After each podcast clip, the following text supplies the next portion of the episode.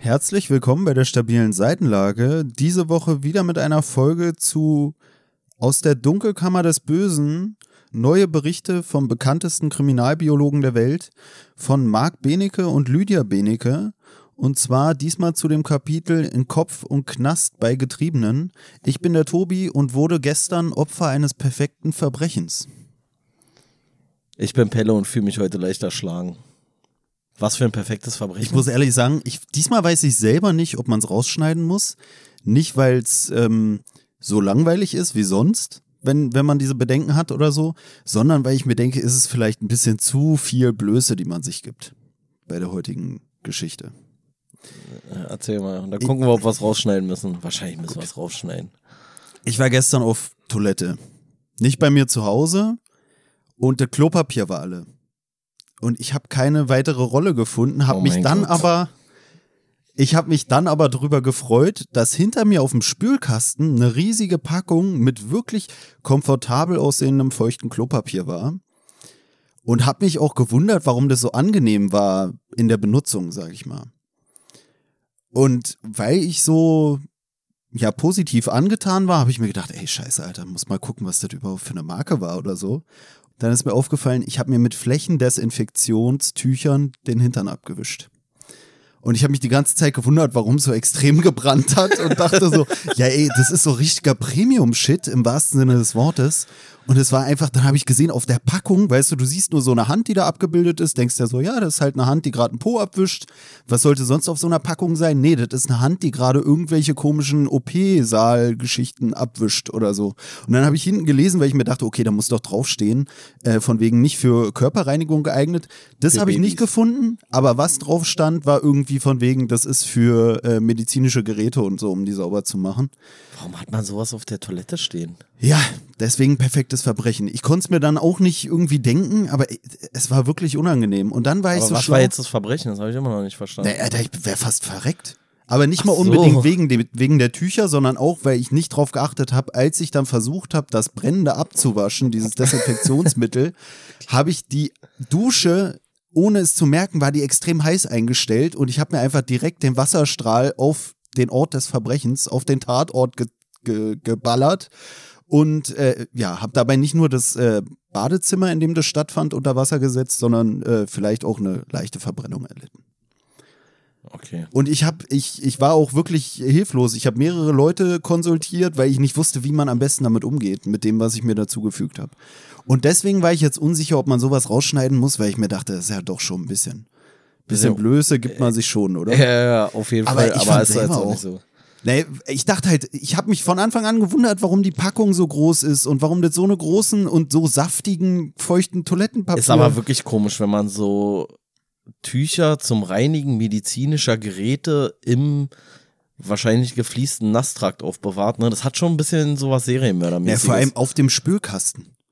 Weißt du, wenn es in irgendeinem so komischen, weiß ich nicht, Schrank gewesen wäre. Vielleicht ist es so ein, so ein Anflug von äh, Pedanterie, dass man dann jedes Mal sofort den Spielkasten komplett desinfiziert, als wäre da irgendjemand umgebracht worden oder so. Ja, Keine oder Ahnung. das ist sowas, dass man so extra den Leuten, die irgendwie in deinem Haushalt irgendwas benutzen, was sie eigentlich nicht benutzen sollen, dass man ihnen dadurch dann Schaden zufügt. Weißt du, also ich kenne zum Beispiel bei dem äh, Drake oder so, da war es doch wohl, oder gab es doch wohl so eine Story, dass Ach der so, irgendwie immer, wenn er mit einer Frau Sex hatte, in das Kondom irgendwie so Chili oder sowas reinträufelt. Und da war es dann wohl auch so, dass sich eine Dame das Kondom dann irgendwie mit dem Sperma einführen wollte, um sich selbst zu befruchten oder zu schwängern ich bin mir nicht sicher, ob nachdem sie mit ihm so Sex war. hatte. Und dann hat sie sich äh, im Intimbereich verbrannt. Ja, aber ich bin mir nicht sicher, ob das so war oder ob er ihr das dann nicht eingeführt hat, nachdem sie das gemacht hat. Aber ich, I'm, I'm not sure. Wie er hat, sie hat's gemacht und dann hat er ihr das eingeführt. Achso, du meinst, ob er ihr das Chili im Nachhinein? Ja, also ich, ich weiß es jetzt nicht. Also so keine wie ich es gehört habe, hat er selber das reingemacht und das Kondom dann im Müll entsorgt. Okay. Und er macht das da rein, damit die Spermien halt sozusagen absterben. Ja, weil ja. sonst wäre ja auch komisch. damit ihm kein Kind untergejubelt Ich wollte gerade Nee, sagen, ich sonst wäre komisch, weil er immer Chili dabei haben müsste, um dann der Frau das zu verabreichen. Aber er muss es ja auch immer dabei haben, um es in Kon ins Kondom zu machen. Ja, ja, und ich war der Meinung, aber das, wie gesagt, da kann ich mich auch täuschen. Ich habe das auch nicht so aufmerksam verfolgt, dann die Nachricht vielleicht. Ähm, dass sie das benutzte Kondom sich eingeführt hat, um halt äh, schwanger zu werden und er ihr daraufhin Chili-Soße eingeführt hat. Ich dachte, so wäre die Geschichte. Ich bin der gewesen, aber Meinung, I'm not sure. Drake selbst steht einfach auf Chili-Soße und wollte sich die Soße ein bisschen würzen, hat die dann ein bisschen geschlabbert und dann wieder in den Müll geworfen und dann hat die Dame sich das eingeführt und verbrannt.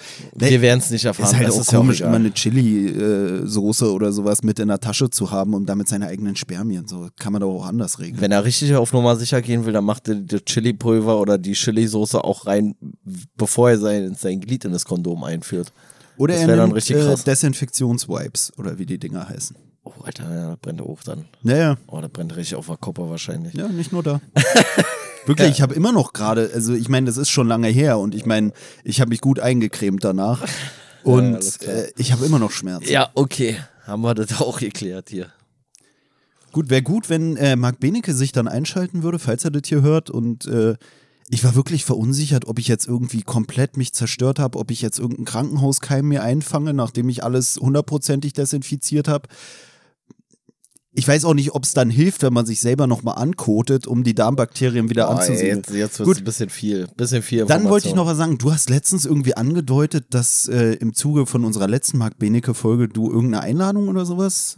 Ach so, ja. Äh, die äh, Lydia Benecke hat uns eingeladen. Ernsthaft? Ja, zu einem ihrer Vorträge irgendwie. Also sie Wow. meinte so, wenn wir.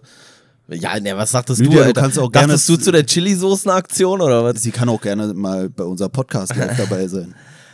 Eine von wenigen Karten wäre das dann. Ja, Hast du die Ja, Folge dann- gehört? Oder? das weiß ich nicht, keine Ahnung. Geh Ich wundere mich auch, von dass aus. du es nicht direkt am Anfang erwähnst, so dass für dich schon wieder so, ach komm, Lydia Benecke. Mann, Alter, du weißt doch, Alter, die Promis, die gehen auch bei uns ein und aus. Ähm, Die gehen bei uns aus. Nachdem wir mit Lydia Benecke irgendwie einmal in Kontakt waren, dann sind uns die Promis auch schon wieder ausgegangen. Da hast du recht. Ähm, und das andere, was ihr irgendwie im Bedürfnis war festzustellen, war, dass sie da irgendwie so mit dem Verlag irgendwie so äh, Ärger hatte, weil sie ursprünglich gar nicht genannt werden sollte auf dem, auf dem Cover. Also ihr Name sollte gar nicht auftauchen. Und sie hat sich aber dafür eingesetzt, dass er da auftaucht. Ja, ja, logisch. So, und und also ich Marc weiß- war da auch äh, auf ihrer Seite. Jetzt reden wir wirklich so, als wären wir richtige Bros mit denen so. Nee. Marc, äh, nee, keine Ahnung, das weiß ich nicht. Aber ich weiß, dass es da irgendwie so Rangeleien gab und das scheint ihr irgendwie ein Anliegen zu sein, dass das. Äh, Weißt dass du, was das daran lustig ist? Eben als ich den Titel vorgelesen habe, wollte ich auch schon darauf verweisen, dass es ja irgendwie komisch ist, dass da nur Der der Untertitel den Kriminalbiologe. Kriminalbiologen erwähnt, aber sie irgendwie gar nicht. ja. Und ich finde es auch generell schwierig, bei dem Buch rauszulesen manchmal. wer, was, wer was schreibt, ne? Ich Und dachte, zum Beispiel bei dem Kapitel jetzt hatte ich sogar das Gefühl, der Hauptanteil kommt von ihr. Das hat sie auch gesagt. Sie hat gesagt, Ja. also von, ich weiß jetzt nicht mehr genau, wie viele Bücher das halt hat. einfach, äh, über Bücher. seinen Namen kannst du es verkaufen, weil er ist der bekannteste Genau. Kriminalbiologe der Welt, ja. Also das Buch hat irgendwie knapp über 400 Seiten und ich bin mir jetzt nicht mehr 100% sicher, aber ich glaube irgendwie so um die 270 davon hat sie geschrieben. So, und das wäre natürlich mehr als die Hälfte und dann habe ich auch gedacht, so was ist das für eine komische Aktion, aber ja, Ist halt einfach, sein Name zieht halt mehr, ne? Ja. Ja, ich kann mir vorstellen, wenn ihr Name da groß draufstehen würde, hätte es sich weniger gut verkauft. Dann ist halt wieder die Frage, wie viel von dem Erlös hat sie auch bekommen. Das würde mich dann auch noch interessieren an der ganzen Geschichte. Ne? Naja, also ich denke mal, dadurch, dass sie ja damals verheiratet waren, werden die 50-50 gemacht haben. Also so würde ich es immer machen. Aber gut, äh, deswegen bin ich auch kein erfolgreicher Geschäftsmann, weil ich würde immer fair wahrscheinlich bei so Sachen sein. Ja, also ich weiß aber halt auch dass nicht, dann ihr Name halt so gar nicht draufstehen sollte, ist schon ein bisschen, bisschen komisch irgendwie, weiß ich nicht. Also es ist ja jetzt auch schon so, man, man merkt ja auch ein bisschen im Cover an, dass ein bisschen der Kompromiss ist, weil äh, der Name von Marc Benecke ist ja deutlich größer und darunter dann so ein bisschen, ja, Lydia Benecke war übrigens auch noch dabei. Ähm, aber ja, fand ich komisch. Und sie aber hat dann die Folge auch ganz gehört gehabt oder so, oder? Weiß ich doch nicht, man, habe ich nicht nachgefragt. Mir doch egal. Nee, nee, ich dachte, sie hätte so irgendwas dazu noch mehr geschrieben als, Nee, nee. Äh, ey, ihr seid eingeladen und äh, eigentlich habe ich alles gemacht. Ja, ja, nee. Aber es scheint sie irgendwie doch äh, in ihrer Wertigkeit, scheint sie sich da doch herabgesetzt gefühlt zu haben. Aber egal. Ja, äh, sehr sympathisch der Bastei Lübbe Verlag dann offensichtlich, wenn er einfach die, die Co-Autorin gar nicht äh, erwähnen möchte. Ich finde es auch immer, wenn es so dann um so eine psychologischen Sachen geht oder so, offenbart es auch viel über jegliche Protagonisten, die an der Buchveröffentlichung irgendwie beteiligt sind. Weißt du, Inwiefern? sowohl der Verlag als auch die, die Autoren oder irgendwie sowas, naja, so eine Zankereien oder so, weißt du, wo man sich Ach so, so, denkt, meinst Alter, du? Du schreibst so, über Psychopathen und Narzissten und keine Ahnung was und dann hast du so eine Hintergrundstory oder was meinst Ja, generell einfach diese, diese, ja, Sachen, die, wo man sich so denkt, Alter, gehört sich das so? Oder auch diese ganzen, ähm, ja, Vermarktungsgeschichten. Oh, jetzt müssen wir aber den Marc Benecke groß draufschreiben und man denkt Ja, sich ja. so, Alter, was seid ihr denn für Pimmel? So, gönnt doch mal den Leuten, äh, ja, ihre Ehre, wenn sie ihnen gebührt, so, ne? Aber, ja, Ja. weiß ich auch nicht. Ja, draufgeschissen. Zum Vortrag können wir trotzdem gehen. Hat sie, aber weiß nicht mal wann oder so, sondern einfach, ey, ihr könnt gerne mal vorbeikommen. Nee, sie meinte, wenn irgendwie ein Termin ist, der bei uns in der Stadt ist oder wenn wir irgendwo hinkommen möchten oder so, sollen wir uns melden und dann setzt sie uns da auf die Liste. Aber wenn wir da auftauchen bei der Show, dann soll sie uns auch auf den Flyer schreiben zumindest. Oder aufs Plakat. ich finde, eigentlich sollte sie uns auf die Bühne holen und äh, dann sich einen schönen Abend machen. Dann rocken Dann wir das auch ein schöner Abend. Ne? Äh, wollen wir erstmal hier reinstarten ins Kapitel? ja, ja, start mal rein. Also hier im zweiten Kapitel äh, mit dem Namen In Kopf und Knast bei Getriebenen geht es in erster Linie um äh, Narzissten, Psychopathen und antisoziale Persönlichkeitsstörungen. Und exemplarisch wird es an vier verschiedenen Fällen von äh, Serienmördern und narzisstischen Psychopathen, sag ich mal, so ein bisschen erläutert. Also werden die Fälle so ein bisschen geschildert und dann, warum die exemplarisch genommen werden können für dieses Verhalten von Psychopathen oder Narzissten oder was auch immer. Ja, und der erste Fall, der da geschildert wird, ist der von Luis Alfredo Garavito. Und der hat circa 300 äh, Jungs umgebracht in Kolumbien. An verschiedenen Orten ist da quer durchs Land gereist und hat immer wieder dann äh, kleine Jungs in irgendeiner Art und Weise dazu bewegt, mit ihm zu kommen und hat diese dann auf teilweise wirklich bestialische Art und Weise umgebracht. Also hier wird beispielsweise geschildert, dass er jemanden, also dass er einen von diesen Jungen aufgespießt hat und äh, mit den eigenen Genitalien im Mund dann mehr oder weniger zur Schau gestellt. Ja, und da wird halt dann beschrieben, wie es dazu kam, wie ist die Kindheit von diesem Garavito gewesen. Und da wird halt beschrieben, dass er in so einem relativ ärmlichen Verhältnissen groß geworden ist, viel Gewalt auch äh, in seinem Elternhaus erfahren hat und auch in der Schule irgendwie nicht so richtig zurande kam und schon relativ früh auffällig war, aber sich immer eigentlich ganz gut dann noch verkaufen konnte während seiner späteren Taten. Ja, und dass aber dann schlussendlich auch irgendwann gefangen genommen wurde oder festgenommen wurde und auch so richtig die Schuld für sich persönlich dann eigentlich nicht anerkannt hat. Ja, generell wird ja auch einleitend, wie du es ja auch schon gesagt hast, da wird ja auf die Familienhistorie so ein bisschen von ihm verwiesen oder sein eigenes Aufwachsen in der Kindheit. Äh, hier wird auch einleitend beschrieben, dass eigentlich keiner so als äh, Serienmörder oder so geboren wird, sondern dass halt auch viel diese Einflüsse äh, in der Kindheit da eine Rolle spielen. Das wird dann damit begründet, dass halt Kinder noch nicht in der Lage sind, bestimmte Sachen so gut zu verarbeiten, wie es im Zweifelsfall ein Erwachsener kann, weil er irgendwie ganz andere Fähigkeiten gelernt hat, mit irgendwelchen Ereignissen oder so in seinem Leben umzugehen und das bei Kindern da halt oft ein Problem ist mit der Verarbeitung. Dann hast du ja auch noch diese, diesen Einfluss so, dass wenn deine Eltern dich missbrauchen, dass ja sogar eigentlich die Leute, die dir am zu deinem ehesten Schutz, Schutz, befohlen ja. sind, genau, dass die auch noch sich an dir vergehen und äh, das ist ja auch irgendwie deinem Vertrauen, sage ich mal. So wird es jetzt da nicht geschildert, aber so kann man sich das ja eigentlich auch vorstellen. Man, also man Ja, weiß klar, gar nicht mehr, dieses- wem man überhaupt dieses- noch vertrauen kann, genau, außer vielleicht Ur- sich selbst. Genau, dieses Urvertrauen, was du halt als Kind hast, wird dann natürlich äh, in Mitleidenschaft gezogen in eklatanter Art und Weise. Ja, und das alles kann halt dazu führen, dass man dann halt diese äh, abnormen Verhaltensweisen an den Tag legt. Zusätzlich kann es auch irgendwelche genetischen Dispositionen auch dazu geben, äh, die das Ganze begünstigen oder auch nicht.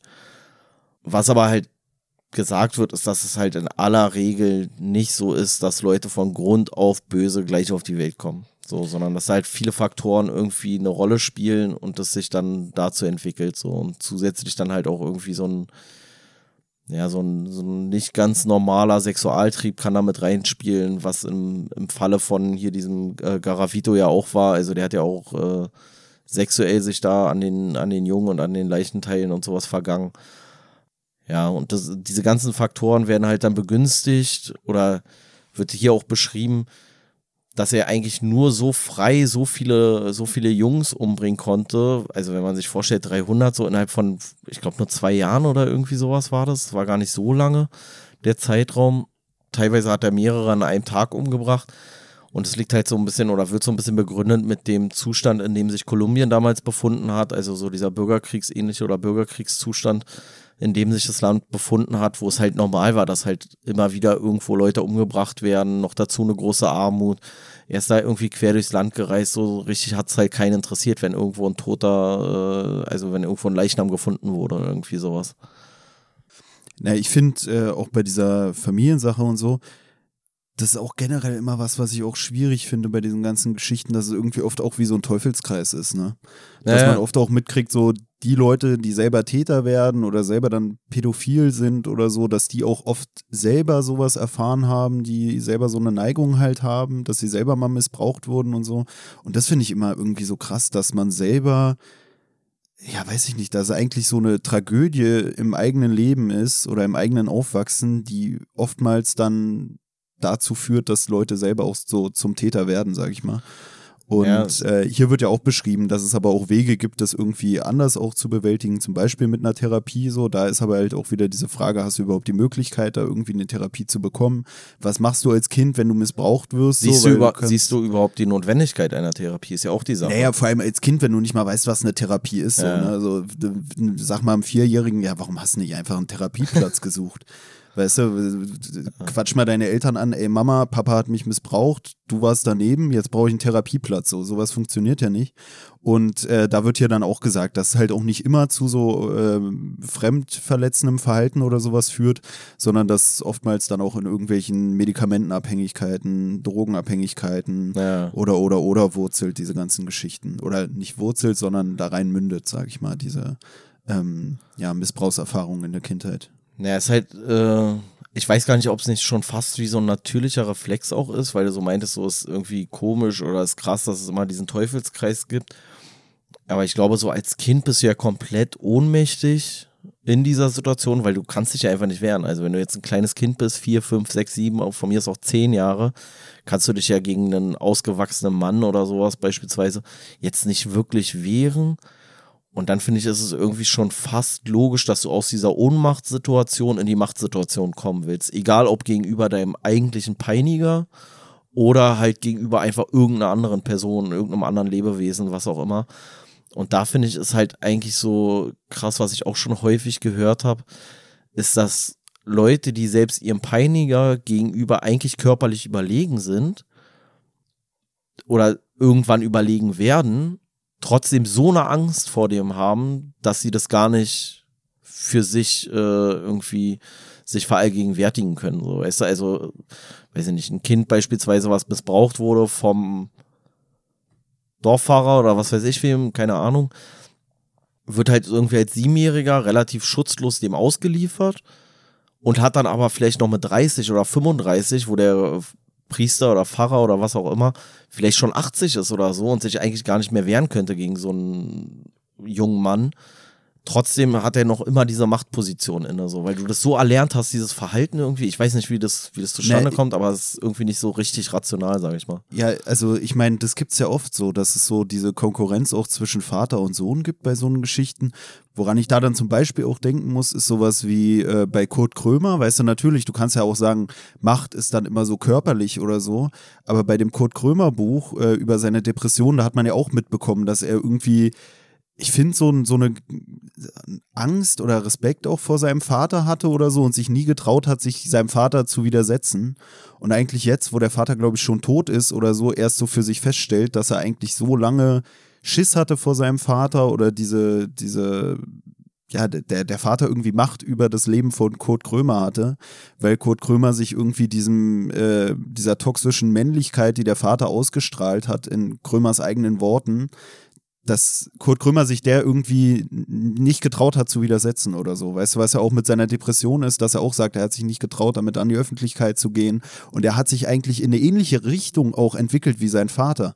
So mit Alkoholabhängigkeit und, und, und, und, und. Und dann hat er irgendwann so diese, diese Stärke gefunden, sage ich mal, sich dem zu widersetzen. Und das ist ja für mich auch so ein bisschen sowas, weißt du, du wirst so ja. durch so einen Täter ein bisschen in diese Richtung gedrängt und irgendwie schaffst du es auch nicht, das zu überwinden. Und eine andere Sache, wo es auch bei der Macht irgendwie jetzt gerade in meinem Kopf so ein bisschen passt, ist auch sowas, äh, so ein ikonisches Bild, diese ganze Darth Vader, Luke Skywalker-Thematik oder so. Ist ja, glaube ich, auch sowas, weißt du? So, äh, ich, keine Ahnung, ich habe keine Ahnung von Filmen, aber ich glaube, da ist es auch so, dass der Luke am Ende seinen Vater besiegt oder ja, ist es nicht so? Doch, nee, und, und deswegen dachte ich gerade, ist es da nicht auch so ein bisschen so, dass er sich ihm irgendwie äh, unterlegen fühlt, aber sich gar nicht traut oder so? Einfach diese, dieses naja, also ist jetzt Macht-Ungleichgewicht irgendwie von damals sich so in ihn eingebrannt hat, dass er, dass er es nicht schafft, irgendwie so direkt dagegen also, vorzugehen. Also in dem Fall ist es ein bisschen ein schlechtes Beispiel, weil er viel später erst erfährt, dass, dass Darth Vader überhaupt sein Vater ist und so. Da ist der Konflikt nochmal ein bisschen ein anderer.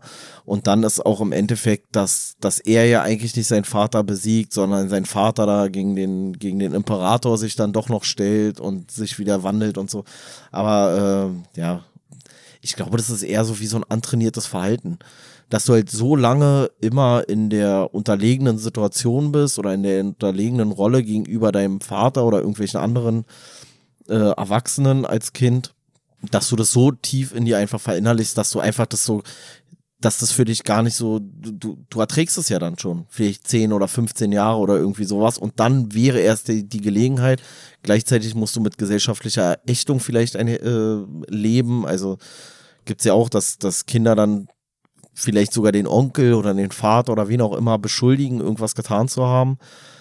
Und dann wird den Kindern aber gar nicht richtig geglaubt, so, weißt du? Und gleichzeitig verliert das Kind ja alles dann im Zweifel. Also verliert die Anerkennung der Mutter vielleicht, des Vaters, der Familie, muss vielleicht ins Heim. Also spielen ja so viele Faktoren irgendwie eine Rolle. Ja, das ist ja auch wieder dieses Phänomen auch dieser erlernten Hilflosigkeit, was wir auch schon mal in irgendeiner Folge hatten, so mit so einem Hund, der irgendwie so lange gelernt hat, dass sein Handeln irgendwie ihn nicht aus der Situation ja, bringt, ja, genau. dass er es irgendwann gar nicht mehr versucht. Ne? Ähm, ja, auch dieses sich selber auch einzugestehen, ein Opfer zu sein, ist ja auch oft dann so eine Thematik, was auch bei sowas wie im Stockholm-Syndrom dann irgendwie äh, von Relevanz vielleicht ist, dass man sich mit dem Täter solidarisiert und dadurch eigentlich dann nicht mehr das Opfer ist, nicht mehr in der schwachen Position oder so. So was ähnliches ist da dann ja vielleicht auch in dem Sinne, dass man sich dann ja auch eingesteht, ein Opfer von irgendwas zu sein, wenn man sich wehrt, weißt du? Und dann ist es vielleicht manchmal für den eigenen Selbstwert, was ja hier auch in diesem Kapitel eine große Rolle spielt, weil es auch viel halt, wie du ja schon am Anfang meintest, um Narzissten geht, weil es dann auch so ein, so ein Eingeständnis ist, nicht irgendwie äh, Überlegen unvorstellbare zu Macht zu haben oder, oder, oder, ja, genau. Hm. Ich fand auch cool bei diesem Garavito, weil es geht ja hier auch viel, wie du oder wie wir ja jetzt auch schon gesagt hatten, um diese übertriebene Selbstdarstellung. Und äh, ich fand auch cool, dass hier so drauf verwiesen wird, dass auch dieser Garavito so ein bisschen ähm, Anleihen des Bildungsbürgertums aufweist. Und zwar ja, wird hier ja. dargestellt, dass er äh, den Marc Benecke gebeten hat, ihm irgendwie als Geschenke so bei seinem Besuch ähm, wo, wo der Marc Benecke diesen Garavito dann da irgendwie im Knast besucht, um ihn zu interviewen, ähm, soll der Marc Benecke ihm irgendwie Bildungsliteratur mitbringen oder so. Naja. Und er will sie aber gar nicht lesen, sondern will einfach nur in Verbindung gebracht werden mit irgendwie hochtrabenden literarischen Werken. Naja, er will einfach nur, dass man, dass man so berichtet, so, oh, der, der hat sich da die Bildungsliteratur bestellt. Da hat er aber die Rechnung ohne Lydia Benecke gemacht, falls sie das war, die das da so durchschaut hat, weil die hat dann nämlich gesagt, ja, er hat sich gar nicht so krass drüber gefreut und dadurch konnte man wieder sehen, dass es ihm eigentlich eher darum ging, sich als besonders gebildet oder wissbegierig darzustellen. Bildungsbürgertum. Das äh, ist der ähm. Begriff, den der Lydia Benecke damals gefehlt hat. Also wenn sie nächstes Mal groß auf dem Buch erscheinen will, dann muss sie den Begriff des Bildungsbürgertums auch einpflegen. Ja, das ist dann sowieso was, was bei diesen Interviews im Knast so ein bisschen zum Tragen kommt. Also man muss sich halt vorstellen, wie gesagt, der hat über 300 Jungs da getötet, vergewaltigt, Nekrophilie betrieben, was auch immer. Ganz, ganz übel. Und dann ist er aber da im Gefängnis und man merkt, dass er also er weiß, dass die Erwartungshaltung besteht, dass er die ganzen Sachen bereut. Aber immer wenn er dann irgendwie ein Zugeständnis machen will, dann formuliert er halt die Sachen eigentlich anders, so dass eigentlich gar nicht so sehr sein Mitleid zum Tragen kommt, sondern eigentlich eher sein Selbstmitleid. Ja, und da äh, würde ich auch mal vorlesen, was er hier in einem dieser Interviews nämlich erzählt hat. Und zwar wird es eingeleitet mit den Worten, wenn er von seiner Schuld spricht, dann hat er hier die Formulierung gewählt, diese Tragödie, die ich verursacht habe, hat mir sehr viel Schmerzen und Leiden zugefügt. Ich bedauere, was diesen Familien zugestoßen ist und die Leiden, die ich mir selbst zugefügt habe. Also er betont eigentlich gar nicht so sehr die Leiden, die er anderen ähm, hinzugefügt hat, sondern immer wieder auch, dass es ja für ihn vor allem schrecklich ist, weil er ja auch mit der Situation hadert, dass er da jetzt im, im Knast sitzt und hat da ja kein Interesse daran und möchte auch eigentlich der Todesstrafe entgehen.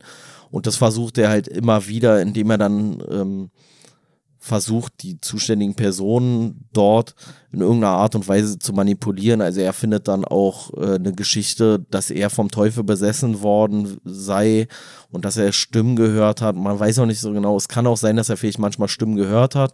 Andererseits sind dann häufig seine Erzählungen so, ja, schon cineastisch kann ich, kann man sagen, geschildert und wirken so emotionslos, dass es halt irgendwie wieder unglaubwürdig wird. Und was halt auch dafür spricht, dass das mit den Stimmen irgendwie Quatsch ist, ist so, dass in dem Moment, wo er halt in Haft kommt, hört er auf einmal nicht mehr diese Stimmen. So, also vorher sagt er ja, ich war immer von, von Stimmen getrieben und die haben mir befohlen, dass ich hier jetzt losgehen soll und den Jungen töten soll und dann sitzt er im Knast und dann erzählt er nie wieder, dass irgendeine Stimme ihm irgendwas befohlen hätte. Im Gegenteil, er biedert sich dann auch so ein Stück weit so einer christlichen Gruppe da an und äh, versucht dann bei denen so ein bisschen äh, Fuß zu fassen. Ja, ähm, auf jeden Fall war das was, was auch bei vielen vorkam, diese ganze ähm, ja, ich höre Stimmengeschichte und so. Ich finde, das ist auch was, was man heutzutage auch oft, äh, oder ich nehme es auch oft wahr jetzt bei irgendwelchen Taten, die, die so durch die Medien kursieren, auch so von irgendwelchen Taten mit islamistischem Hintergrund oder so, wo dann gesagt wird, ja, der hat dann da irgendwie gesagt, er hat Stimmen gehört, die ihm das irgendwie befohlen haben und so. Ich habe mir auch öfter schon so Videos angeguckt von so Vernehmungen aus den USA von irgendwelchen Tätern, wie die dann da irgendwie äh, in, in so einem ja, Verhörraum irgendwie reagieren und dann da irgendwie den, den Verhörenden da irgendwas vorspielen, von wegen, oh, ich höre Stimmen, ich höre Stimmen. Und äh, zum Teil gibt's dann halt da Situationen, wo die Leute nicht checken, dass die ganze Zeit eine Kamera läuft, da in diesen amerikanischen Verhörräumen und dann sich ganz normal verhalten und dann immer, wenn jemand reinkommt, so auf einmal so anfangen, irgendwie an sich rumzupulen oder ja. so wie wahnsinnig zu wirken. Und da gibt es dann auch ganz interessante Sachen, wo die Leute dann auf einmal mitkriegen, dass eine Kamera im Raum ist und auf einmal dann auch so ihr Verhalten ändern, genauso wie wenn eine Person reinkommt und dann mit der Luft quatschen und und und.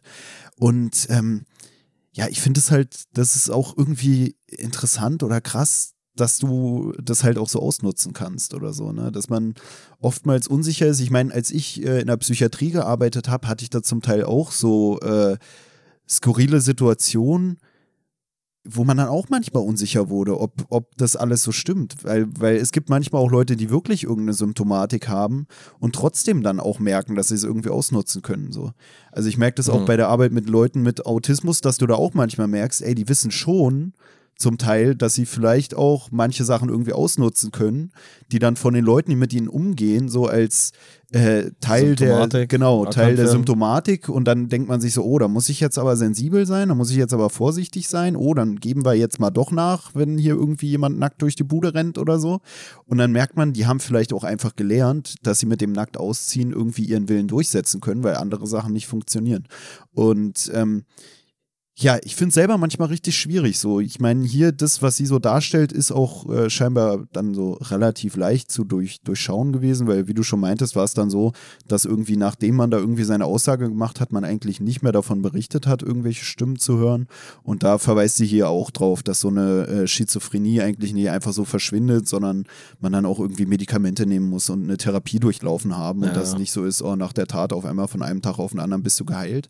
Was aber wieder dann dazu passt, zu dem, was du ja meintest, auch, dass man dann so einen gemacht hat auf, oh, jetzt äh, bin ich auf einmal erleuchtet worden. Ja, Gott genau. äh, hat mir irgendwie eine Eingebung verpasst, weil genau dieses von einem Tag auf den anderen auf einmal anders sein, passt ja eigentlich in so eine, in so eine christliche Heilsgeschichte, sag ich mal. So, dass du von einem Tag auf den anderen ja, erleuchtet genau, wirst, genau. so und Ja, was man halt auch sagen muss, was die, ich gehe jetzt mal davon aus, die Lydia Benecke, was sie dort halt feststellt, ist, dass es halt, oder was heißt, steht sie ja nicht fest, ist halt auch symptomatisch, dass es halt äh, bei Leuten mit diesen ähm, asozialen Störungen, richtig? Asoziale Störung? Dissozialen Persönlichkeitsstörung Dissozial- oder antisoziale Persönlichkeitsstörung? antisoziale Persönlichkeitsstörung, Narzissmus und Psychopathismus, dass es halt bei denen nicht ungewöhnlich ist, dass die halt sich selber keine Fehler eingestehen wollen. Und wenn sie halt merken, dass irgendein Verhalten von ihnen negativ dargestellt wird, dann versuchen sie halt die Verantwortung von sich wegzuschieben und wollen irgendjemand anderem die Schuld geben. Und dann passt es halt gut, wenn man es dann halt einfach sagt, ja, das war der Teufel, das war der Dämon, das war ja gar nicht ich, ich bin ja eigentlich nur Opfer meiner Umstände, ich bin ja gar nicht selber verantwortlich für gar nichts, was ich Schlechtes tue. Ja, und das stellt sie da halt auch fest. Und gleichzeitig halt das, was du jetzt auch gerade meintest hier, so, dass, dass es so irgendwie passt mit diesem, sich dann dem Christentum auf einmal hingeben, weil das die, die eigene Persönlichkeit wieder aufwertet, was du vorher schlecht gemacht hast. Also einerseits bist du ja interessanter, wenn du auf einmal wirklich mit dem Teufel einen Pakt geschlossen hast. Dann kommst du ins Gefängnis und auf einmal wirst du in deren Erzählung äh, gerieren sie sich dann halt als von Gott erleuchtet und Kämpfer gegen das Böse und also so oder so, sie brauchen halt immer dieses, die haben immer dieses Geltungsbedürfnis, irgendwas ganz, ganz, ganz Besonderes zu sein.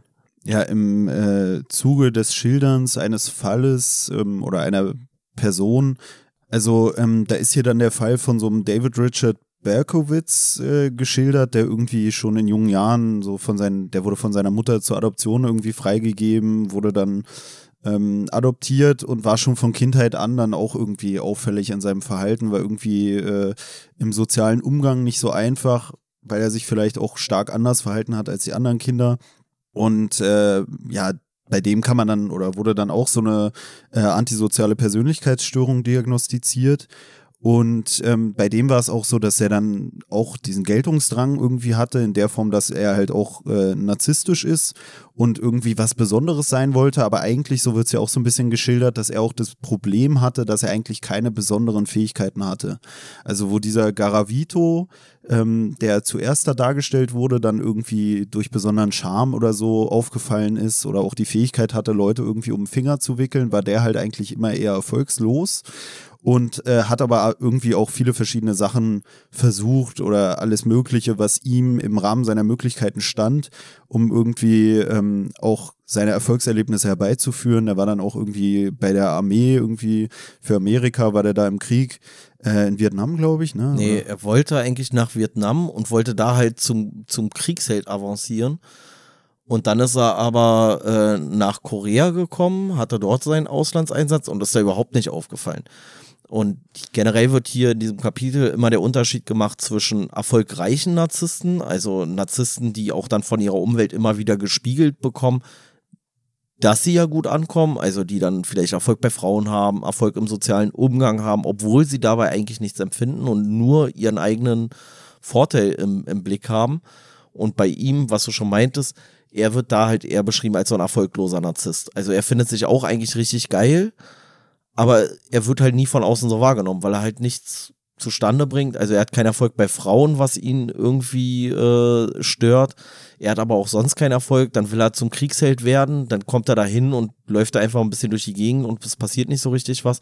Also er wird eigentlich immer vom Kopf gestoßen und gleichzeitig ist bei ihm auch so ein, so ein Leitmotiv, dass er viel Hoffnung da rein projiziert, dass er seine leibliche Mutter wieder trifft und dann wird alles gut. Und dann trifft er die irgendwann wieder und es ist aber nicht so, wie er sich das erhofft hat. Ja, hier wird auch dargestellt, dass er auch äh, aufgrund dessen, dass irgendwie sein Selbstwertgefühl dann nicht so hoch ist, wie es äh, vielleicht für ein Wohlbefinden sein müsste, dass er dann auch unter einer Depression leidet und äh, dementsprechend halt, worüber wir ja auch schon öfter geredet haben, so ein, so ein Framing irgendwie betreibt, unterbewusst, dass er alles so, hier wird gesagt, durch so eine schwarze Brille sieht. Also so wie eigentlich das Gegenteil von so einer rosaroten Brille. Irgendwie interpretiert er in alles das Düsterste rein. Und als er dann da seine Mutter wieder trifft oder zum ersten Mal richtig äh, bewusst trifft, ist es halt so, dass er das Gefühl bekommt, dass seine Mutter ihn nie hätte haben wollen weil sie ihn ja irgendwie zur Adoption freigegeben hat.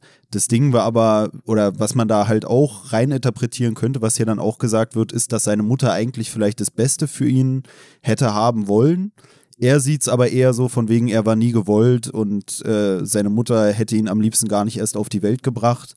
Und ähm, dieses Empfinden seiner Mutter gegenüber, was er dann aber nicht dazu umwandeln kann, dass er seine Mutter umbringt, führt dann dazu, dass er irgendwie gewissermaßen verhindern will, dass anderen Kindern vielleicht so ein Schicksal zuteil wird, indem er Leute umbringt oder Frauen umbringt, die sich so ähnlich verhalten, sage ich mal, wie seine Mutter, als sie ihn dann zur Welt gebracht hat oder die besonders seiner Mutter ähneln. Also sowohl im Äußerlichen als auch im Verhalten was dann irgendwie mit der Frisur irgendwie assoziiert ist, die seine Mutter damals hatte oder die seine Mutter hat, dass er dann Frauen umbringt, die eine ähnliche Frisur haben oder ein ähnliches Verhalten an den Tag legen, in dem Sinne, dass sie zum Beispiel Dates mit einem Typen haben und dann irgendwie im Wagen mit dem rummachen. Und das führt dann dazu, dass er dann da irgendwie, ich glaube, durch New York, oder bin ich da wieder falsch? Nee, nee, New York ist richtig. Dass er da durch New York geht und dann da irgendwie abends, wenn da die Paare irgendwie liebestrunken im Auto sitzen und miteinander rummacht, dass er dann da irgendwie gezielt diese Frauen dann irgendwie versucht umzubringen mit äh, Schusswaffengewalt oder ähnlichem.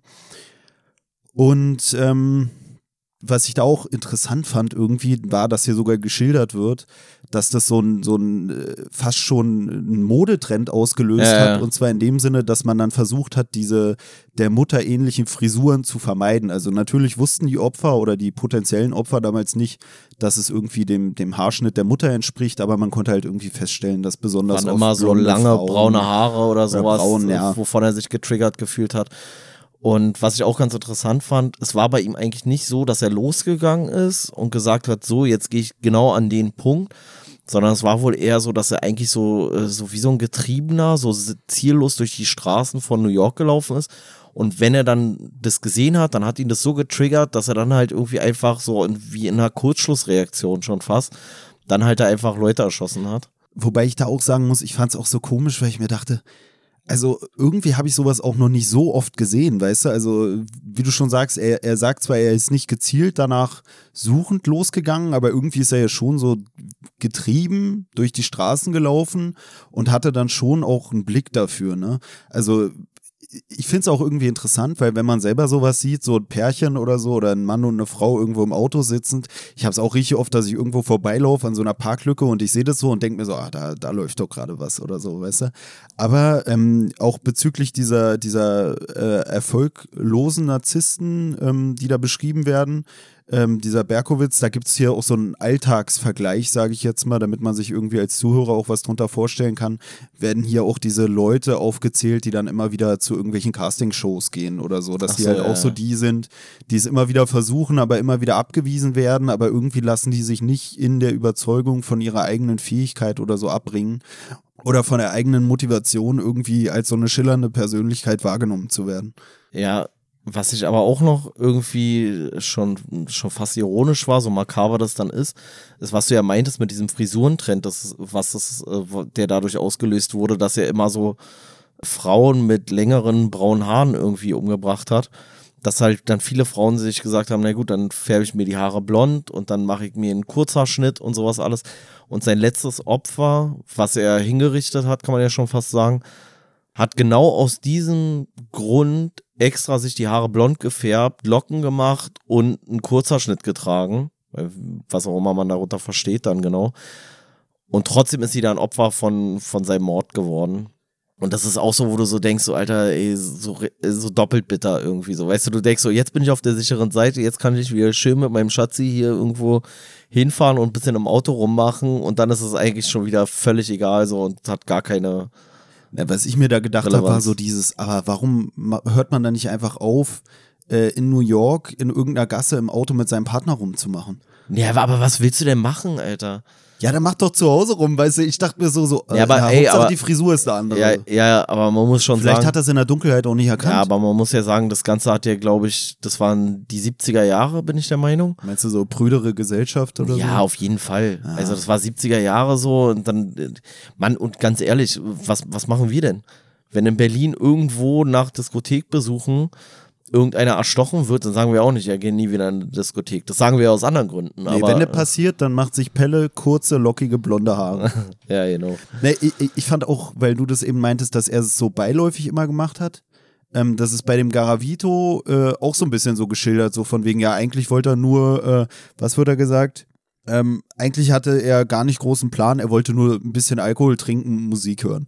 Weißt du, es ist halt auch so, so crazy, so wie es so beiläufig irgendwie beschrieben wird, was so dein Abendplan ist. So ein bisschen trinken und Musik hören und dann endet es halt in so einem, ja, und dann habe ich einem Jungen den Kopf abgeschnitten und ihm seine Genitalien in den Mund gestopft oder so. Äh, komplett geisteskrank. Was ich, Ich finde, das passt auch so ein bisschen zu dieser emotionslosen Schilderung, weil auch wenn es einfach wirklich der Realität entspricht, weißt du, so ähnlich wie du das vorhin gemeint hattest, so, oh, er ist ja auch ein Opfer und die armen Angehörigen und auch wie er das da so schildert, das ist auch Ja, fast ja, schon komm. pietätlos, so dieses, eigentlich wollte ich nur Musik hören und ein Ja, bisschen ja, klar. äh, Alkohol trinken Ja, es- und dann bin ich halt zum Mörder geworden. Na, ist ja auch geil, wie er es irgendwie, äh, also da gibt's auch diese eine Stelle, warte, die suche ich mal nochmal raus. Ach so. Ja, also äh, ist ja halt auch eine krasse Aussage von diesem Garavito. Also er erzählt, äh, was er da für Taten begangen hat.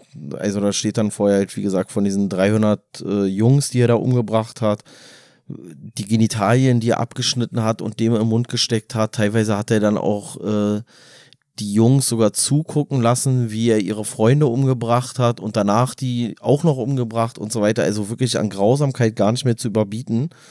Und dann ist er im Gespräch mit dem Marc Benecke und lässt über seinen Übersetzer sich aber nochmal vergewissern, dass er folgenden Satz auch ordnungsgemäß übersetzt hat. Und zwar sagt er da, Niemals habe ich Gewalt eingesetzt. An seinen Übersetzer gewendet, fügte er hinzu, sag ihm, dass ich wirklich niemals Gewalt gebraucht habe, um die Jungen mitzunehmen. Dass sehr armen Kindern Geld für sexuelle Dienstleistungen anzubieten, alles andere als ein entschuldigender Umstand seiner Taten ist, fällt Gavito gar nicht auf. Also, und da denkst du dir halt auch so, ja, ist doch scheißegal, ob du Gewalt angewendet hast, um die mitzunehmen. So mal abgesehen davon, dass er das, was er denen in Aussicht gestellt hat, auch nicht viel besser ist und juristisch genauso Gewalt ist. Also sexueller Missbrauch von Kindern ist ja auch Gewalt. Noch viel geiler ist ja, dass, dass das jetzt für dich irgendwie so ein Entschuldigungsgrund ist. Also ich habe denen keine Gewalt angefügt, bis zu dem Zeitpunkt, wo ich ihre Genitalien abgeschnitten habe und sie ihnen in den Mund gesteckt. So weißt du, oder so auch so denkst, Alter, was ist denn mit dir nicht in Ordnung? Aber das ist halt so, wie er das für sich wieder ins Positive dreht und sagt so, ey, also so schlimm war ich ja gar nicht eigentlich. Äh, komplett, komplett realitätsfern. Ja, hier wird ja auch dargestellt, dass er so ein bisschen wie so ein Reisetagebuch geführt hat. Ja, so ja. über seine Morde, dass er die alle irgendwie so auch vielleicht so ein bisschen auch verschachtelt oder so äh, sich in so ein Buch geschrieben hat mit irgendwelchen, ja, Koordinaten und so, ja, wo genau so ein bisschen und verschlüsselt und so. auch. Und ähm, dass das auch so ein bisschen dann auch schon wieder so seinen Narzissmus befriedigt hat, in dem Sinne, dass er sich selber dann auch so wahrnehmen konnte als so ein besonders gewiefter Mörder oder sowas, worauf er hier dann auch verwiesen wird, wie du schon meintest, dass es eigentlich jetzt nicht so war, dass er so besonders intelligent oder so gehandelt hätte, sondern dass es einfach generell eine Zeit war, in der viel Unruhe geherrscht hat und in der man vielleicht auch nicht jedem Mord nachgegangen ist, nicht überall einfach so die Ermittlungen irgendwie laufen lassen konnte, weil da halt diese bürgerkriegsähnlichen Zustände waren. Und dieser Garavito wohl auch oft seinen äh, Standort gewechselt hat. Und ähm, ja, ich weiß gar nicht, sollen wir auch generell kurz auf diese äh, Diagnosekriterien oder so eingehen von, von Narzissmus? Weil wir benutzen die, die, die Begriffe jetzt immer so. Äh, Standardmäßig Genau, genau, und, so ähm, unbedarft. Ja, ey, ja, kannst von mir aus machen. aber ich hatte Ich, mir die ich hier so ein bisschen. irgendwie, also da sind immer so dann äh, zu Narzissmus, Psychopathismus und äh, antisozialer Persönlichkeitsstörung sind dann immer so Kriterien aufgelistet innerhalb der, des Kapitels und je nachdem, wie viele Kriterien davon zutreffend sind, desto höher ist die Wahrscheinlichkeit, dass du halt einer dieser Persönlichkeitsstörungen unterliegst. äh, So. Äh, aber ich fand, teilweise war es so, dass ich das Gefühl hatte, war alles dasselbe. So, also es überschneidet sich ja auch, aber ich fand so, ja, okay, geil. Weißt du, also es war jetzt für mich nicht so richtig überraschend, ohne dass ich jetzt sagen könnte, ich hätte die jetzt so aus dem Ärmel schütteln können. Aber mach mal. Naja, ja, Wir erfüllen jetzt hier unseren Bildungsauftrag nochmal. wird ja hier auch so ein bisschen dargestellt, dass es zum Teil auch schwer zu trennen ist, dass es auch gewisse Überschneidungen gibt. Also beim Psychopathen, da sagt sie ja auch, dass das eigentlich Leute sind, die sowohl dissozial, persönlichkeitsgestört sind, als auch narzisstisch. Also es ist ja sowieso immer sowas, dass du äh, eine bestimmte Menge nur an Kriterien äh, erfüllen musst, um irgendwie dann erstmal diese Verdachtsdiagnose vielleicht irgendwie gestellt zu bekommen. Und da sind nun mal auch viele von diesen ganzen Persönlichkeitsstörungseigenschaften auch welche, die sich dann überschneiden.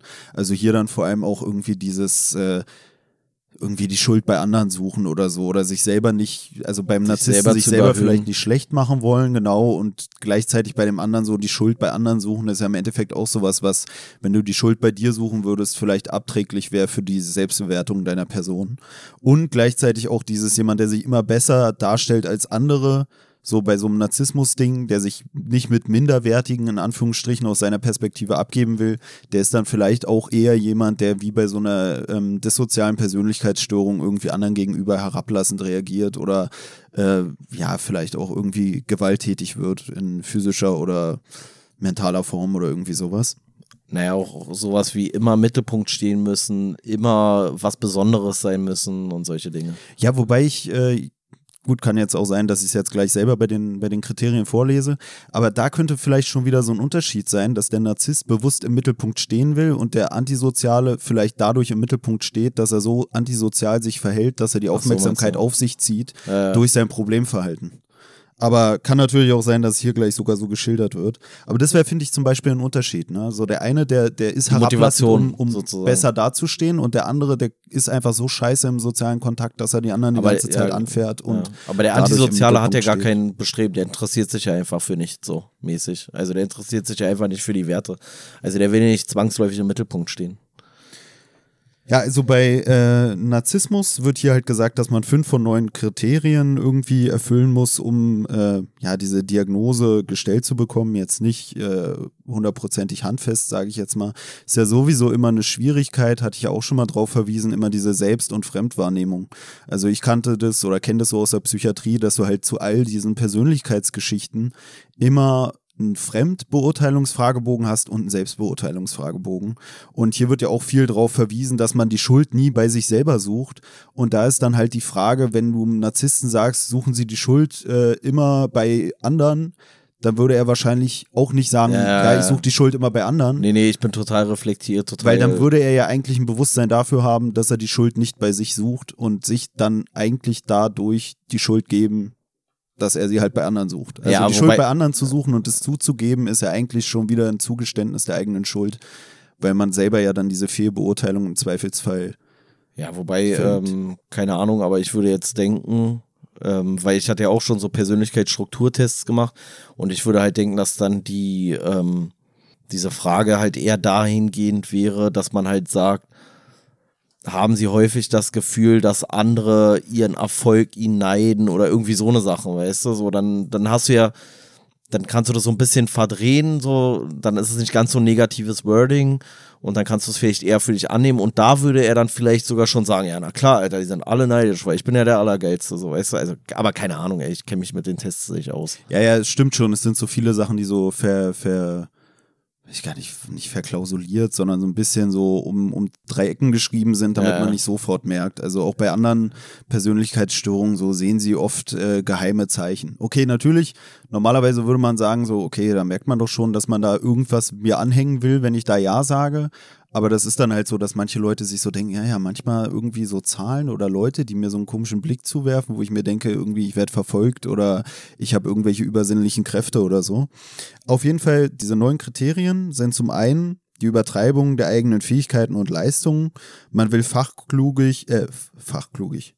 Das ist ein Beispiel dafür schon. Man will fachkundig und klug eingeschätzt werden und man möchte, dass andere Leute sich nach seinen Ansichten, Meinungen und Wünschen richten.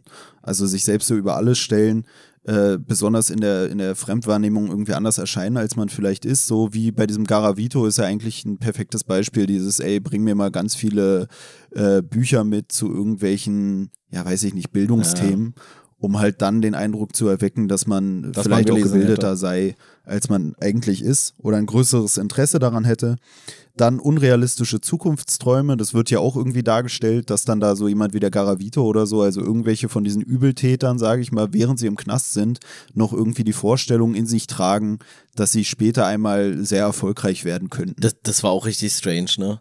Also bei dem Garavito sagt er dann halt, dass im Zuge von diesem Interview, also man muss sich vorstellen, der ist ja, äh, der ist sogar zum Tode verurteilt worden, glaube ich, ne, Garavito. Ähm, oder lebenslange Haft ist ja auch egal jetzt erstmal dafür. Auf jeden Fall sitzt er da im Knast, weil er 300, ja zum Tode ist ja verurteilt worden. Auf jeden Fall sitzt er im Knast, weil er 300 Jungs umgebracht hat und entwickelt für sich den Plan, dass er ja Politiker werden könnte. Weil das wird ihm die Bevölkerung ja bestimmt verzeihen, dass er ein 300-facher Kindermörder ist. Und er reflektiert es gar nicht für sich, dass es komplett absurd ist und niemals passieren wird, weil man ihm das natürlich für immer, zu Recht ja auch, für immer nachtragen wird und ihm niemals eine Möglichkeit geben wird, dann da irgendwie äh, Repräsentant äh, der Bevölkerung zu werden. Ja, ein, ein Punkt, der dann dazu auch passt, der ein weiteres äh, Diagnosekriterium ist, ist, ähm, dass er sich nur von ebenfalls, sage ich mal, besonderen Menschen verstanden fühlt und deshalb auch bisschen äh, den Kontakt oder die Nähe zu Leuten unter seiner Würde sozusagen meidet. Und äh, das passt ja auch so ein bisschen in diese Politiker-Sache. Ne? Wird ja auch viel dargestellt, dass viele dieser äh, psychopathischen Menschen auch oft in irgendwelchen Führungspositionen landen oder in der Politik oder oder oder. Also. Leute, die sich, sage ich mal, klug anstellen, dass die dann ihre, ihre psychopathischen Eigenschaften halt irgendwo schaffen auszuleben, wo sie halt nicht dann dafür irgendwie strafverfolgt werden oder so, so wie es hier diese Serienmörder getan haben, die hier im, im Buch genannt werden oder im Kapitel. Und da finde ich passt auch wieder zu diesem ähm, den Kontakt zu Leuten, die man unter seiner Würde wahrnimmt, ähm, vermeiden und sich eher mit Leuten umgeben, die irgendwie auch besonders sind, in Anführungsstrichen. Ähm, dazu passt auch, dass dieser Garavito auch irgendwie bei seinen Vorbildern dann irgendwie Adolf Hitler, ähm, Saddam Hussein, Mahatma Gandhi und Mutter Teresa, glaube ich, nennt. Also auch eine, Ja, ja. eine wilde Kombination. Ähm, die auch irgendwie dadurch begründet ist, dass er halt sagt, dass, dass er es irgendwie bewundert, dass, sie, dass es so Leute waren, die so eine, so eine idealistischen Ziele hatten oder so ein, so ein Ideal irgendwie hatten, dem sie nachgestrebt haben. Was ich irgendwie auch lustig fand, weil ich ja auch oft irgendwie schon im Podcast so gesagt habe, dass ich manchmal auch irgendwie das bewundernswert finde, wenn Leute irgendwie sowas Übelstes in ihrem Leben haben, dem sie so nacheifern, weil ich ja für mich selber immer sage, ich habe das gar nicht so krass. Und ähm, da wird dann hier auch darauf verwiesen, dass es wohl dementsprechend auch nicht einfach war, von wegen, das waren Menschen, die gute Taten vollbracht haben, sondern es wird halt so bewertet von der Lydia Benecke hier, dass es eher darum geht, dass es halt Leute waren, die Macht hatten oder Leute waren, die Ansehen hatten oder die halt einfach für Populär irgendeine waren. Eigenschaft gefeiert wurden, genau. Weil äh, da wird halt auch dann auch mal in Relation gesetzt, dass er eigentlich auch genug Vorbilder hätte nennen können in seinem privaten Umfeld, die mit ähnlich viel Idealismus irgendwie zu Werke gegangen sind und sich auch sehr aufopferungsvoll um Leute gekümmert haben, teilweise auch um ihn selber. Aber die nimmt er halt gar nicht wahr, weil die ihm viel zu irrelevant erscheinen. Ja, der nächste Punkt, der hier aufgeführt wird, ist so, dass äh, diese Narzissten halt meinen, man müsse sie grenzenlos bewundern. Und äh, dann auch noch der, der Punkt, der da drauf folgt, ist, ähm, dass sie eine bevorzugte Behandlung erwarten. Sowas könnte man dann auch sagen, drückt sich vielleicht so ein bisschen daran aus, dass man dann irgendwie Geschenke erwartet von Leuten, die einen interviewen kommen. Es werden hier aber auch noch andere Sachen genannt, zum Beispiel, dass der sich dann da auch äh, so, so fast schon, so wie es sich anhört, so ein Buffet auffahren lässt von dem äh, Knastpersonal, sage ich mal, für sein Treffen da mit dem Bar äh, Marc Benecke lässt er dann da irgendwie ja den Raum besonders vorbereiten oder so, dass es schon fast wirkt, als wäre es so ein Staatsempfang, was ja auch schon wieder passt zu diesem Ich möchte Politiker werden Ding oder so. Ja. Und äh, was auch schon wieder irgendwie die Wirkung von diesen Leuten nach außen zeigt, wie sie andere Leute, wie es hier auch dargestellt wird, um den Finger wickeln können, weil er es ja auch schafft irgendwie, dass er, obwohl er so ein krasser Übeltäter ist, sage ich mal, ähm, das Personal da im Gefängnis dazu verleiten kann, dass sie ihm da irgendwie so besonders da die Tische zusammenrücken und und und, obwohl er halt so ein, so ein Serienmörder ist, wo man sagen würde, ey, du setzt dich da an deinen Tisch und Feierabend, so, weißt du, aber irgendwie, ach, äh, ich hätte gern noch Kaffee und alles wird bereitgestellt. Weißt du, was ich da übrigens, und das, äh, ich war ja gestern oder vorgestern, ich weiß gar nicht mehr genau, bei einem Vorstellungsgespräch und da hat mich der eine von dieser, ja, von diesem Gremium, sage ich jetzt mal, ähm, hat mich gefragt, ob ich gut äh, gruppendynamische Prozesse lenken kann oder irgendwie so. Und da war ich mir auch nicht sicher, ob er jetzt darauf hinaus will, ob ich manipulatives Arschloch bin oder ob ich, äh, weißt du, weil das, ich finde, das ist teilweise voll schwierig, fällt mir jetzt auch so bei den Kriterien auf, dass man viele Sachen, wenn man sie oberflächlich betrachtet, könnte man auch sagen, der ist sehr ehrgeizig, der äh, ist sehr charismatisch. Also du kannst auch diese negativ, die hier so als negativ äh, dargestellten Sachen bei Flüchtigen hinsehen, kannst du die halt auch ins Positive münzen. Dann kannst du halt sagen, äh, charismatisch, ehrgeizig, zielorientiert und so weiter, so, weißt du? Das finde ich ist halt mega schwierig irgendwie daran. Und ich wusste nicht genau, worauf er mit seiner Frage hin wollte. Und dann ist mir aber so eingefallen, dass ich das schon mache. Und ich bin mir auch manchmal nicht sicher, ob das manipulativ ist oder ob ich einfach Leute gut überzeugen kann. Oder inwiefern das vielleicht dasselbe ist, weißt du? Naja, wie es hier ja auch aufgeführt wird, ist ja, dass Leute mit bestimmten Eigenschaften eher in bestimmte Positionen kommen. Und was hier ja auch genannt ist, ist ja nicht, dass wenn du eine dieser Eigenschaften hast, dass du dann automatisch narzisstisch bist, sondern das ist ja genau dieses Ding, du musst halt einen bestimmten Wert überschreiten, sage ich mal, in, ja, ja. diesen Eigenschaften. Ne? Und dann hast du es halt oft, wenn du so guckst, äh, bei fast jedem Segment solch eines Persönlichkeitsstörungsfragebogens hat bestimmt jeder irgendwie ein paar Punkte oder so, weißt du, dann musst du sechs von acht äh, mit Ja beantworten und du beantwortest halt fünf von acht mit Ja und dann würde man sagen, erstmal auf den ersten Blick, nee, äh, ist jetzt nicht unbedingt. Also bei uns war es da so in der Psychiatrie, dass wenn da irgendwie fünf von sechs waren, dann hat man so einen Verweis drauf gegeben. Also ich habe die ja ausgewertet, diese Fragebögen, und dann hat man so vielleicht so drauf verwiesen, so, äh, da könnte Anzeichen geben. Weil das war ja dann Teil so einer Eingangsdiagnostik mit diesen äh, Selbstbeurteilungsfragebögen. Und je nachdem, was da dann, also wenn da acht von acht war, dann konnte man schon sagen, ist ein ziemlich klarer Indikator, sage ich mal. Und dann äh, hat die Therapeutin das ja im direkten Gespräch dann nochmal alles abgeklärt. Oder mit diesen Fremdbeurteilungsfragebögen ist sie dann da diese Fragen durchgegangen. Vielleicht auch so ein bisschen verpackt, dass es nicht so offensichtlich war. Aber ja, deswegen, also es gibt bestimmte Eigenschaften, die musst du ja auch mitbringen für bestimmte Berufe. Ist ja auch wieder diese Berufswahl-Theorien, was wir auch in der letzten Folge kurz hatten mit dieser Elon Musk-Sache, weißt du, wo ich meinte, dass eine Kollegin so meinte von mir auf Arbeit, ja, äh, also so, der, der wird jetzt so gefeiert und so sozial ist er ja gar nicht und bla. Und ich würde es ganz anders machen, wo ich auch meinte, du würdest aber vielleicht gar nicht dahin kommen. Weil dir dafür vielleicht auch zu viel von diesem Machtstreben irgendwie fehlt. Also so würde ich es bei mir selber auch sehen. Ich, ich würde nicht sagen, dass ich gut bin, da drin Leute zu führen. Ich will aber auch eigentlich gar nicht so äh, über andere Leute so in dem Sinne bestimmen. Nee, es, also es war ja auch ein Vorstellungsgespräch für eine Tätigkeit im, im Ausbildungssegment. Und da brauchst du das ja vielleicht auch so ein Stück weit, weißt du, dass du so Leute mitnehmen kannst und so weiter und so fort. Ich habe mich dann halt nur so im ersten Moment habe ich so gedacht, so ja, okay, man kann es jetzt halt so und so deuten. Ich habe es dann ja auch bejaht. Aber ich finde es halt auch eigentlich interessant, so dass Narzissmus, wenn er deckungsgleich mit den Interessen von anderen ist, ja durchaus positiv wahrgenommen werden kann. Weißt du, also ich kann ja aus ganz narzisstischen Gründen versuchen, eine Gruppe zu manipulieren, aber zufällig sind meine Interessen deckungsgleich mit denen von anderen. Weißt du, und wo ist dann jetzt was ist dann meine Haupttriebfeder? Dann stört es ja keinen, dass ich Narzisst bin in dem Moment. Weißt du, was ich meine? Ja, keinen von den Leuten, die dann mit dir davon profitieren. Ne? Ja, ja. Das ist ja auch bei so jemandem wie Bushido oder so, wo dann auch oft gesagt wird, ja, der ist ein Psychopath und was weiß ich. Und da gibt es viele Leute, die mit dem abhängen und mit ihm vielleicht profitieren, so von seinem Erfolg, die dann für ihn die Texte schreiben und dann mit in diesem Strudel des Erfolgs, sage ich mal, leben. Aber irgendwann, weil Bushido das so scheißegal ist, scheißt er dann auch auf die lässt, also bezahlt die dann nicht anständig so, weil er jeden Cent in seine Tasche kriegen will, sage ich jetzt mal. Und dann springen die Leute halt wieder ab und sagen, er ist das größte Arschloch, was ich je getroffen habe, sage ich mal. Und das ist halt auch so dieses Ding, weißt du, dass er dann auch gar nicht merkt äh, oder manche Leute dann vielleicht auch gar nicht merken, wo sie dann vielleicht doch auch ihre eigenen Jünger, sage ich mal, unfair behandeln obwohl die, weißt du, so, dass, dass die so davon besessen sind, selber irgendwie Erfolg zu haben oder ihre eigenen Bedürfnisse zu befriedigen, dass sie gar nicht merken, dass das eigentlich ein kleines bisschen auf andere eingehen vielleicht auch dazu führen würde, dass sie halt weniger Feinde sich sozusagen im, im Leben erzeugen. Das ist ja auch so, was hier ja auch dargestellt wird.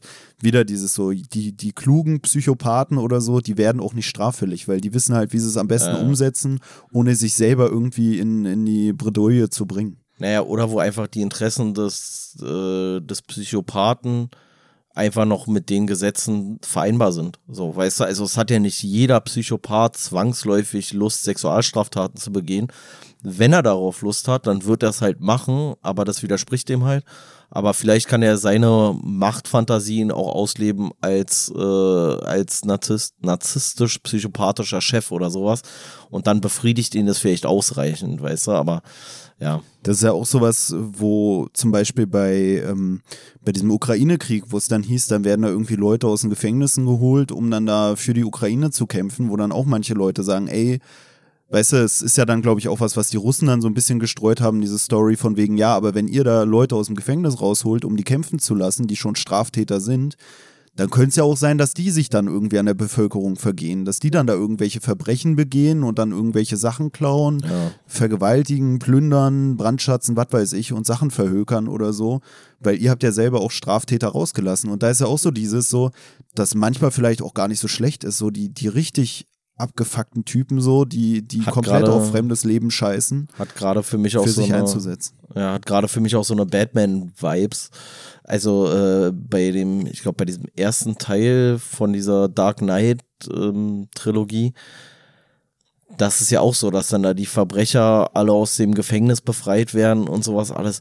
Und es ist ja auch so ein Stück weit so eine, ja, so eine Propagandamaßnahme, finde ich. Weißt du, also wenn du als russischer Soldat weißt, ey, das sind einfach nicht normale Soldaten, sondern jetzt kommen dir da die richtigen Psychopathen und Mörder und Triebtäter oder sowas entgegen, hat ja vielleicht auch nochmal eine Auswirkung auf die, äh, aufs mentale Befinden, sag ich mal. Ja, ich muss auch wieder an dieses Bild denken von diesem Bond-Bösewicht oder so oder von dieser übelsten Killermaschine, die dann irgendwie aus dem Knast geholt wird, um da irgendwen zu jagen oder so, was man ja auch oft hat in diesen Superheldenfilmen, so dass dann da wieder so diese Gefängniszellentrakt da entlang gelatscht wird und am Ende wird aufgeschlossen und dann sitzt da der Typ mit dem Metallkiefer oder sowas. Ja. Weißt du, ist ja auch so von wegen, wir, wir nutzen jetzt den übelst abgefuckten Typen, der gar keine Skrupel hat um hier mal richtig auf die Kacke zu hauen. Ja, dann der, der, ähm, der nächste Punkt hier bei den Kriterien ist, äh, Beziehungen sind dem Narzissten nur wichtig, solange er einen Vorteil davon hat.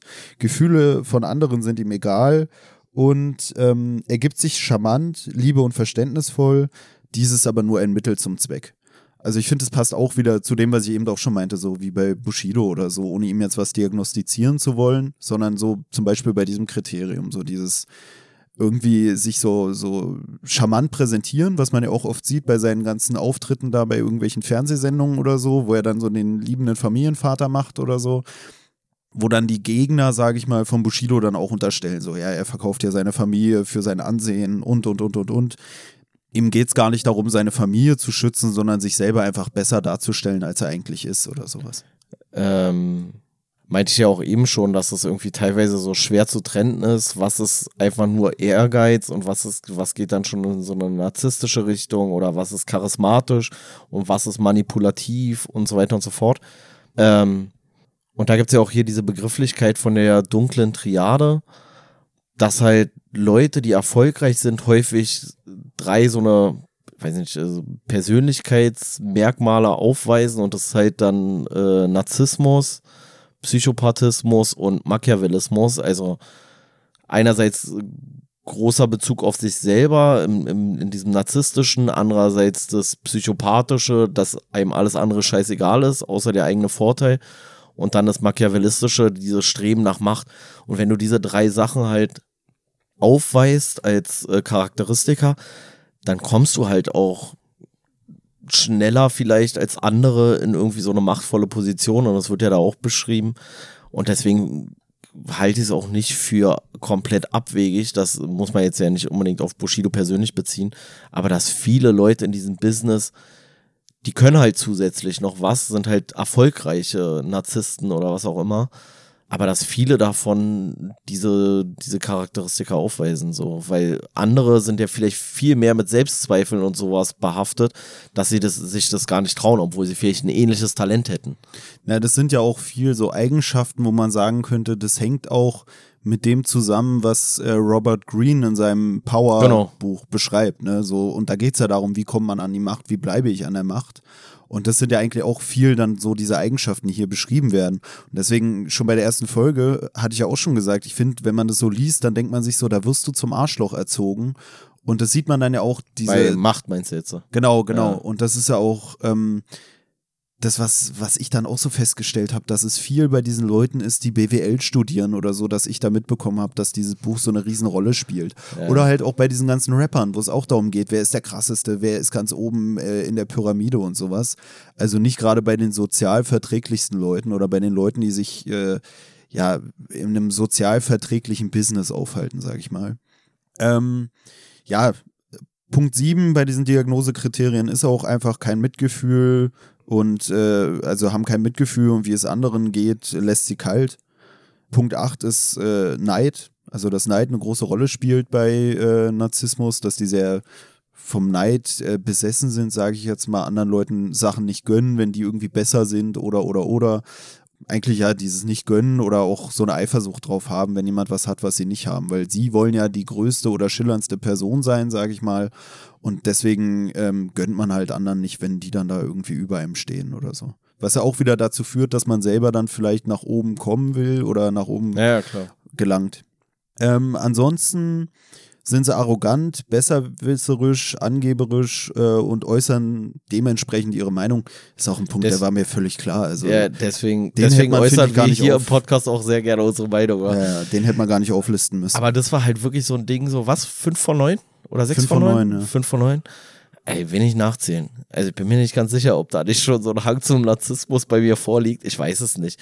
Aber wie gesagt, ich finde, es ist halt auch wirklich teilweise schwer so, weil ich bin schon ein sehr ehrgeiziger Mensch auf, also ich würde es halt als ehrgeizig beschreiben und halt dieses, äh, ich weiß halt immer nicht so genau, ob das eine Fähigkeit ist, Leute zu führen oder eine Fähigkeit ist, Leute zu manipulieren, dass sie machen wollen, was ich sage, so, weißt du, also das ist halt wirklich super schwer so.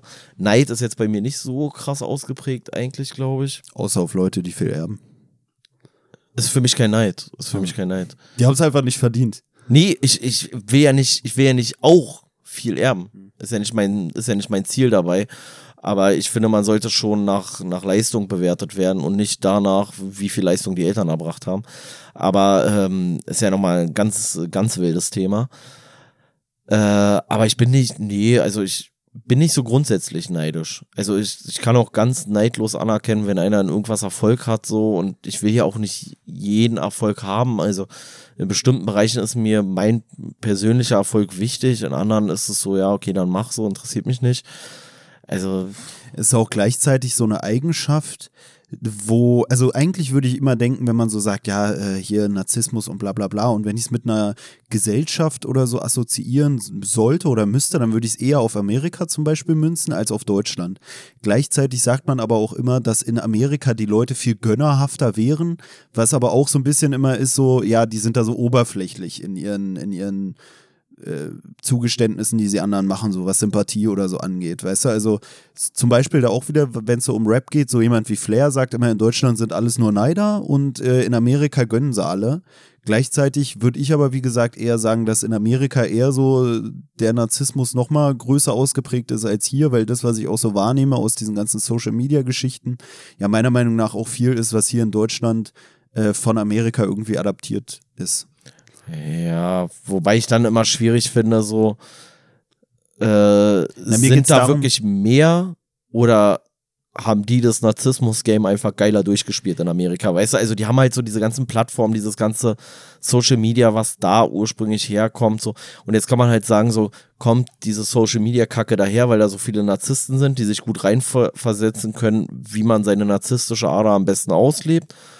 Oder kommt es daher und wird dann gekapert, weil es halt Narzissten gibt, so weißt du? Na, mir geht es darum, dass manche Charaktereigenschaften oder so oder Persönlichkeitseigenschaften innerhalb einer Gesellschaft vielleicht auch so ein kulturelles Phänomen sein können oder so. Und das hier ja auch dann wieder mit reinspielt, dann treffen in Deutschland sind dann vielleicht irgendwie mehr Leute, die diese eine Eigenschaft aufweisen, dass sie neidisch sind, aber den Rest dann vielleicht nicht. Und Aber- dann würde man sagen, die Gesellschaft in Deutschland, und es gibt sogar Bücher, die sich mit dieser narzisstischen Gesellschaft auseinandersetzen, ähm, auch in Bezug auf diese ganzen Social-Media-Geschichten und so. Und da würde man der Gesellschaft hier in Deutschland vielleicht gar nicht den Narzissmus ähm, diagnostizieren, weil man sagen würde, Neid ist ausgeprägt, aber dafür, keine Ahnung, haben sie viel Mitgefühl. Ja, aber ich würde es da eher auf so einer anderen Ebene sehen. Also ich würde es da vielleicht auch so ein bisschen, eigentlich ist es für mich der Hitler-Theresa-Vergleich, also Adolf Hitler, Mutter-Theresa-Vergleich von diesem Garavito, dem eigentlich egal ist, was für eine Leistung die erbringen. Hauptsache, es ist irgendwie populär oder sowas. Und da würde ich halt so sehen, in Deutschland ist es dann halt so ein Selbstverständnis, dass man was Großes erreicht, indem man bescheiden ist. Und in Amerika ist das Selbstverständnis, man erreicht was Großes, wenn man was Großes erreicht, weil man selber das geschaffen hat. Weißt du, was ich meine?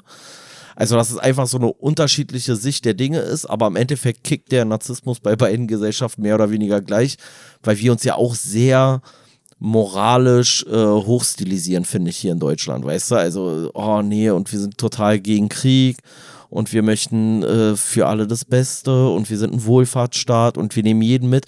Aber das ist ja auch was, wo du dir Dinge zuschreibst, die für uns halt als positiv wahrgenommen werden. Und in Amerika würdest du halt sagen, so, ey, wir sind die größte Militärmacht, wir sind hier die allerwichtigsten und unsere Kultur hat den ganzen Globus überspannt oder so. Aber im Endeffekt ist nicht beides eine ähnliche Motivation, also als irgendwas Besonderes dastehen zu wollen? Also wir halt als besonders gütig und die Amerikaner als besonders großartig im Sinne von militärisch und finanziell erfolgreich. ja, ja, ich würde auch sagen, ich meine, dieser Garavito, der zählt ja nicht umsonst auch jemanden wie Mutter Teresa oder so auf, ne? Oder Mahatma Gandhi so. Also du kannst auch deinen Narzissmus vielleicht ausleben, indem du so jemandem nacheiferst, weißt du? Du kannst auch, und da ja, passt genau. wieder, hatten wir auch in der letzten Folge drauf verwiesen, dieser Film Kliman. So, wo ich ja da auch schon meinte, für mich ist das eigentlich schon wieder so sein Marketing-Move, er ist dieser selbstlose Dödel. Und das hast du dann auch viel. Und dann ist auch die Frage bei den ganzen Leuten, die dann so Fridays for Future und was weiß ich, ja, äh, sie setzen sich für die Zukunft ein, sie setzen sich für einen grüneren Planeten ein. Aber im Endeffekt könnte man auch sagen, ja gut, dann, dann gehen wir halt unter. Dann hat die Menschheit halt verkackt, aber so ein bisschen geht es ja auch darum, dass man selber halt auch eine Zukunft hat oder haben will. Ja, und das ist ja klar. auch das, was hier gesagt wird. Die, die wollen halt so eine tolle Zukunft, sage ich mal. Und wenn man dann so schwarzsehermäßig vielleicht eher rangehen würde und gar nicht so sich so eine tolle Zukunft ausmalt, dann würde man vielleicht sagen, so ja, ganz ehrlich, und da passt wieder auch dieses, manchmal hat es auch einen Vorteil oder bringt es auch Vorteile mit sich, wenn du irgendwie ein paar der Eigenschaften hast. Weil jemand, der da gar nicht auf dem Trip ist, der würde wahrscheinlich sagen, Alter, komm, ganz ehrlich, scheißen wir drauf. Weißt du, es gibt auch eine depressive Persönlichkeitsstörung oder so, weißt du, dass du halt alles so schwarz siehst. Und Ja, dann könntest du auch sagen, ja, scheißen wir drauf, Alter, die Menschheit ist verloren. Lass einfach abwarten, dann sterben wir einfach aus und dann geht's der Natur doch sowieso besser. Weißt du, so könnte man es ja auch sehen. Die einen kämpfen für die Zukunft, aber auch für ihre eigene und andere würden sagen, ey, ist doch besser, wenn wir einfach alle draufgehen. Und Ratten haben auch alle überlebt und Kakerlaken auch. Und warum sind wir jetzt besser als die? So draufgeschissen, weißt du? Aber so ein bisschen Wertschätzung der eigenen, der eigenen Spezies oder so steckt ja da auch mit drin, dass man sich unbedingt am Leben halten will, sag ich mal. Sonst könnten wir auch sagen, ey Leute, wir beenden es einfach hier. Scheiß mal drauf, was müssen wir Menschen machen, damit es dem Planeten besser geht? Äh, ja, einfach aufhören, überhaupt irgendwas zu machen, dann geht es dem Planeten wahrscheinlich am besten. Ja, und im Endeffekt hatten wir das jetzt ja auch schon besprochen. Also hier dieser Garavito und auch dieser, wie ist der andere nochmal?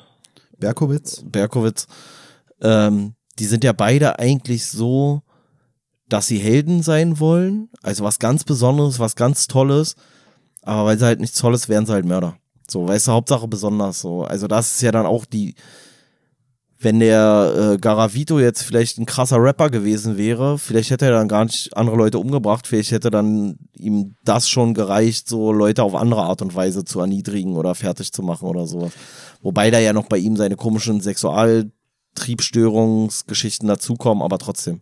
Ja, hier würde ich dann auch noch was, wo du das gerade schon sagst, weil es so ein bisschen auch wie eine Vorlage ist, zu dem Berkowitz nochmal genauer vorlesen, worauf wir ja auch schon verwiesen hatten auf diese ähm, christlichen Geschichten, die da auch bei ihm äh, sich abspielen, weil du ja gerade meintest, irgendwie Hauptsache äh, irgendwie eine, eine Bekanntheit haben oder irgendwie äh, von Relevanz sein, sage ich mal. Und ähm, ja, wie, wie du es ja auch schon gesagt hattest, hat er dann so ein bisschen so den Geläuterten gegeben, den Erleuchteten vielleicht auch, dass er irgendwie äh, eine besondere Verbindung irgendwie zu Gott gehabt hätte, nachdem er da seine Taten vollbracht hatte und von Dämonen besessen war, dass er so eine Reinigung erfahren hat. Und äh, hier schreibt die Lydia Benecke, denke ich mal. Also, weil es halt alles so auf dieser psychologischen Ebene sich abspielt. Ähm, sich das christliche Glaubenssystem zunutze zu machen, kann für Straftäter, die sowohl antisozial als auch narzisstisch sind, sehr praktisch sein. So können sie die Verantwortung für ihre Taten von sich selbst weg auf die bösen Mächte schieben und sich gleichzeitig auch noch als besonders gut darstellen, weil sie mit der Bekämpfung der bösen Mächte zu Helden für Gott werden. Und gleichzeitig ist es nämlich auch, was hier auch interessant ist, so eine Wechselbeziehung, dass nicht nur der Straftäter dann äh, irgendwie in seinem eigenen Ansehen davon profitiert, sondern hier wird auch noch beschrieben, dass es auch der Kirche im Zweifelsfall ähm, zuträglich sein kann. Und zwar wird hier über so christliche Gruppen gesagt, derart extreme christliche Gruppen wiederum leben von besonders gefühlsbetonten Bekehrungsgeschichten, mit denen sie neue Anhänger werben. Kaum eine Bekehrungsgeschichte lässt sich besser verkaufen als die von einem Teufel besessenen Mörder, der mit Gottes Hilfe zum Heiligen wird. Das ist ein sprichwörtliches Wunder, und Wunder können diese christlichen Gruppen immer gut gebrauchen. Somit profitiert sowohl der Straftäter als auch die religiöse Gruppe von derart filmreifen Bekehrungsgeschichten.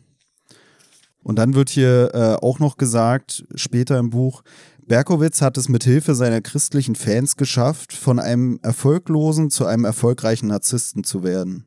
Nach der entsprechenden Umdeutung seiner Lebensgeschichte versteht er sich nun als Kämpfer gegen Satan. Diese Aufgabe ist sogar noch viel heldenhafter als das Kriegsheldentum, das er vergeblich angestrebt hat.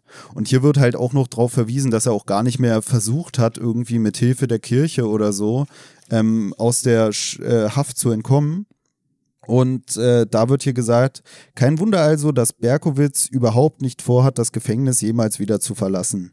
Es ist schließlich die beste Zeit seines Lebens in der geschützten kleinen Welt dort. Sein Ruf als moderner Heiliger wächst außerdem noch dadurch, dass er alle Möglichkeiten, einen Gnadengesuch zu stellen und vielleicht vorzeitig entlassen zu werden, seit 2002 abgelehnt hat. Als geläuterter Sünder, der sich mit seiner irdischen Strafe abgefunden hat und sie mit Würde trägt, ist ihm ewiger Ruhm zumindest in christlichen Kreisen sicher. Also. Ist halt auch irgendwie so Ironie des Schicksals, war, dass er versucht, was Besonderes zu sein, es einfach nicht hinkriegt, dann Leute umbringt, dadurch aber nicht als besonders wertvoll oder sowas erkannt wird und dann durch diese ganze komische Teufelsgeschichte, die er sich ausdenkt, dann doch wieder relevant wird als Persönlichkeit, die man irgendwie bewundert. Ja, passt auch wieder, also auch wieder bei, wie bei diesem Machtbuch zu diesem Dödel, der da irgendwie äh, die, dieses Weltwunder an, abgefackelt hat. Jetzt weiß ich selber nicht mehr Herostrates. Ja, Herostrates, genau. Ähm, bei dem war es auch so, dass er diese Straftat begangen hat, um halt bekannt zu werden, auch ohne Rücksicht, sage ich mal, auf Verluste. Ne? Also hier ist es ja schon so, dass er jetzt eigentlich was Positives hat, von dem er berichten kann, auch wenn es eigentlich eine negative Vorgeschichte hat. Und gerade dadurch dann auch noch mal mehr Kunst lebt von Kontrasten, solch ein Sinneswandel auch. Ja, wollen wir mal zum, zum nächsten übergehen, bisschen, ähm, bevor wir uns hier komplett äh, ergehen in Garavito? Hier kommt dann noch der Ted Bundy irgendwie vor, den fand ja. ich gar nicht mal so unbedingt erwähnenswert, obwohl er eigentlich so, für, also aus meiner Perspektive der bekannteste von den allen war. Ja, ja, oder Abstand. Ist. Gerade weil er halt auch so ein, so ein Frauenschwarm war oder ist, glaube ich auch. Ja. Was für mich dann auch manchmal so ein bisschen komisch ist. Also hier wird auch dargestellt, dass der Ted Bundy, der ja auch so ein Frauenmörder war, dass der auch irgendwie bei einer äh, Gerichtsverhandlung äh, irgendwie einer Zeugin, mit der er auch irgendwie so ein Techtelmechtel hatte, irgendwie einen Antrag gemacht hat und die den auch eingewilligt hat. Also der hat so eine, der hat so eine Gesetzeslücke irgendwie, oder was heißt eine Gesetzeslücke, aber so ein veraltetes Gesetz genutzt, indem er halt im Gerichtssaal, weil das dann schon irgendwie reicht, wenn man das da in, in einem Gerichtssaal be bezeugt, dass man heiraten möchte, hat er einfach so gesagt, ja, möchtest du mich heiraten zu der Zeugin? Und die Zeugin hat gesagt, ja, und dann waren die halt verheiratet, so vorm Gesetz. Ohne dass du da jetzt nochmal zum Standesamt oder irgendwie sowas hättest gehen müssen. Und der war halt auch so ein Typ, so, der halt irgendwie mega charismatisch war, war auch so ein verhältnismäßig gut aussehender äh, Kerl. Und der hat dann halt auch ähm, immer wieder das geschafft, so die Leute so um den Finger zu wickeln, dass man ihm eigentlich nicht so richtig böse sein konnte, weil er halt auch so smart gewirkt hat. Und der hat sich dann aber auch im Zuge ähm, seiner, seiner Haftstrafe, bei der er zum Tode verurteilt wurde, hat der sich dann halt auch so ein bisschen versucht, so bei christlichen äh, Glaubensgemeinschaften anzubiedern und hat dann, obwohl, also seine Kindheitsgeschichte ist halt auch so ein bisschen fragwürdig, so komische Familienverhältnisse, Gewalt und so weiter und so fort, also eigentlich so das Klassische. Und dann hat er sich da aber kurz bevor er ähm, zum Tode verurteilt oder kurz bevor die Todesstrafe vollstreckt werden sollte, hat er sich dann auf einmal nochmal dazu hinreißen lassen, sich mit so einer christlichen Truppe da zu treffen. Und hat dann da auch ein Interview gegeben, das kann man auch auf YouTube sich angucken, wo er dann ganz plötzlich auf einmal die Schuld äh, nicht in seinem äh, zerrütteten Elternhaus oder sowas gesucht hat, sondern dann irgendwie so pseudomäßig angegeben hat, dass er durch den Konsum von Pornos da hingetrieben worden sei und jetzt eigentlich geläutert ist und äh, ja, den Tod eigentlich nicht mehr verdient hat und so. Und ähm, das Bemerkenswerte da war aber so, dass, dass er dann selber seine schauspielerischen Fähigkeiten nicht so sehr unter Kontrolle hatte, dass er auch in dem Interview immer wieder so schon fast das Lachen unterdrücken muss. Und äh, was ich auch lustig fand, war irgendwie da so ein Hinweis, der in dem Buch stand, weil er bezieht es ja dann auf den Pornokonsum, da seine kranke Neigung. Und dann steht da in dem Buch aber, dass äh, Leute, die Pornos konsumieren, häufig eigentlich ein positives Frauenbild haben. So, das fand ich irgendwie auch lustig, weil ich das irgendwie so gar nicht jetzt erwartet hatte. Hattest du dir das irgendwie notiert oder so? Ist dir das aufgefallen? Ja, äh, ist bei mir auch so, weil ich immer äh, Mitleid mit den Frauen habe, die ich da in den Rape-Porns sehe, die ich mir immer angucke.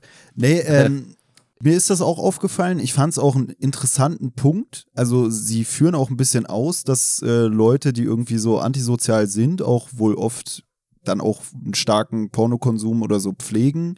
Sie erklären dann aber gleichzeitig oder sie erklärt dann aber gleichzeitig, dass es auch damit zusammenhängt, dass diese Leute aufgrund dessen, dass sie halt Probleme haben im sozialen Umgang mit anderen Menschen, also auch bei so antisozialen Leuten, antisozial Persönlichkeitsgestörten, dass die das dann halt dadurch kompensieren, dass sie halt mehr Pornos gucken. Also das ist so ein bisschen so Henne-Ei-Problem oder Prinzip, dass man halt die, die christlichen Leute sagen, ja, die gucken so viele Pornos und werden deshalb zu so einen Monstern, sage ich mal. Aber weil sie so eine Monster sind, gucken deshalb. sie halt mehr Pornos, weil sie anders irgendwie das nicht. Genau, weil keiner annehmen. das Monster im Bett haben will. Deswegen lasse ich auch nachts, wenn ich schlafen gehe, immer eine Lampe an.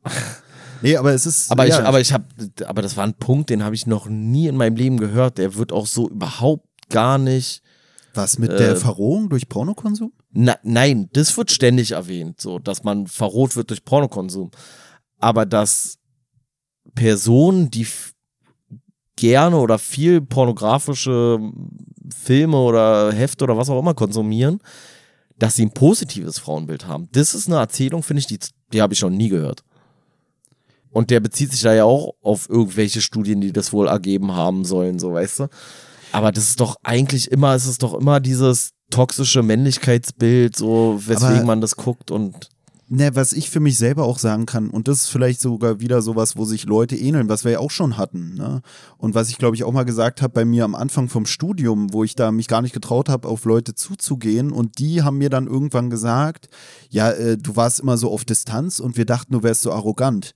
Und dann habe ich gesagt, nee, ich wollte euch eigentlich nicht stören. So, weißt du, die dachten halt, ich bin so genau dieses wie hier beim Narzissmus, so, oh, ich will mich mit euch gar nicht abgeben. Aber eigentlich war es eher so eine Zurückhaltung. Und so ähnlich kann es ja hier auch sein. Äh, so jemand, der antisozial ist, in dem Sinne, dass er irgendwie auch andere Leute herabwürdigt, irgendwie angreift oder sonst was, der hat vielleicht generell ein negatives Menschenbild oder so, schiebt Hass auf andere Leute. Aber es kann ja auch sein, dass du auch genauso ein, geringes, ja, geringe Ausprägung sozialer Kontakte hast oder so, weil du dich einfach nicht traust. Also genau, bist halt. genau, genau aus dem gegenteiligen Prinzip eigentlich heraus. Und so eine Leute, die so introvertiert sind, haben, glaube ich, die haben weniger sexuelle dann, Kontakte und gucken dann mehr Pornos. Ja, und vielleicht gar nicht mal so das negative Frauenbild. Also ich kann halt von mir selber eigentlich reden. Ja, ich weiß. Nee, aber dass ich, dass ich für mich selber eigentlich sagen würde, ich habe das gar nicht so, weißt du, ich bin ja auch für Gleichberechtigung oder so, deswegen geht mir auch diese ganze Identitätsscheiße auf den Sack, deswegen lassen wir es jetzt. Ähm, aber dass ich auch sagen würde, die Zeiten, wo ich am wenigsten mich getraut habe, mit Frauen in Kontakt zu treten, da würde ich auch denken, habe ich halt zwangsläufig auch am meisten irgendwie so irgendwelche Pornografie konsumiert, weil ich es halt im realen Leben weniger irgendwie wahrnehmen konnte und du ja trotzdem dieses Bedürfnis hast. Weißt du, und deswegen, deswegen kann ich mir schon vorstellen, dass es auch so ein bisschen so dieses ist, ähm, ja, dass, dass viele Leute, die viel Pornografie konsumieren, gar nicht mal so äh, ja ein schlechtes Frauenbild haben, weil viele vielleicht sogar so sind, oh, die, die, dass sie die vielleicht sogar fast so unnahbar ansehen, so, oh, die sind Ja, so toll, die tollsten Wesen und oh, ich bin minderwertig, ich kann gar nicht mit denen in Kontakt treten. Und deswegen konsumieren sie viel Pornografie, sind aber gleichzeitig mit einem positiven Frauenbild äh, beseelt. Ich fand's halt nur lustig, weil dieser Punkt der Erzählung halt so gut wie gar nicht stattfindet. Also es ist ja immer eher dieses so, Leute gucken Pornos, weil sie Frauen herabwürdigen, weil sie Frauen nicht respektieren und so weiter und so fort. Und jetzt kam hier auf einmal so ein Dings, wo ich so dachte, so, Alter, echt, Ey, ich würde sagen, wenn uns das nächste Mal vorgeworfen wird, dass wir frauenfeindlich sind, Dann laden gucken wir wir ein gerne. paar Pornos. Ja, dann sagen wir, kommt doch vorbei, guckt euch meinen Suchverlauf an, dann können wir noch mal weiterreden. Äh, die kranke Scheiße. nee, ich gucke nur schwulen Pornos. So. Ja, Weil du Frauen so ekelhaft findest oder was? Hä, das habe ich nicht na, verstanden. da könnte man dann ja wieder überlegen, ist es vielleicht sogar sowas, dass ich Männer viel mehr wertschätze als Frauen. Ach so, okay. Wir Man wissen könnte auch nicht. jetzt mit dem sarkastischen Unterton, den du da, oder mit dem Unterton, den du da an den Tag gelegt hast, auch darauf hinaus wollen, dass du homophob bist, aber lassen wir lieber Oder ein sein. Meister der Manipulation. Äh, vielleicht will ich von irgendwas ablenken. Vielleicht auch das, nicht. ey. Guck nicht in meinen Ja. Browserverlauf. Ja, ja. Ich lösche den vorher nochmal. Ja, auf jeden Fall, das war halt bei diesem, bei diesem Ted Bundy da auch irgendwie äh, auffällig, dass er dann halt nochmal so die Nähe zu so Christen gesucht hat. So radikalen Christen, mehr oder weniger. Hat ihm aber auch nichts geholfen, ist am nächsten Tag hingerichtet worden. So viel dazu. Ciao, ciao. Ja, zu Ted Bundy, finde ich, war er ja sonst nicht.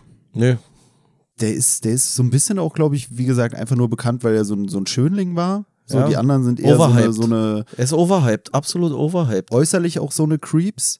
Äh, wird hier auch äh, angeführt, so zu, zu dem, ja, dass sie, dass diese Leute halt wissen, wie sie sich zu geben haben. Diese Psychopathen ist hier äh, auf einer der letzten Seiten noch mal so ein bisschen äh, ausgeführt, was finde ich auch zu Ted Bundy passen würde. Das stand da, glaube ich, sogar, ne? Der hat sich ja sogar vor Gericht auch selbst vertreten irgendwie. Ja, ja. Was ja auch so ein, so ein eigentlich schon ein Boss-Move ist, sag ich mal.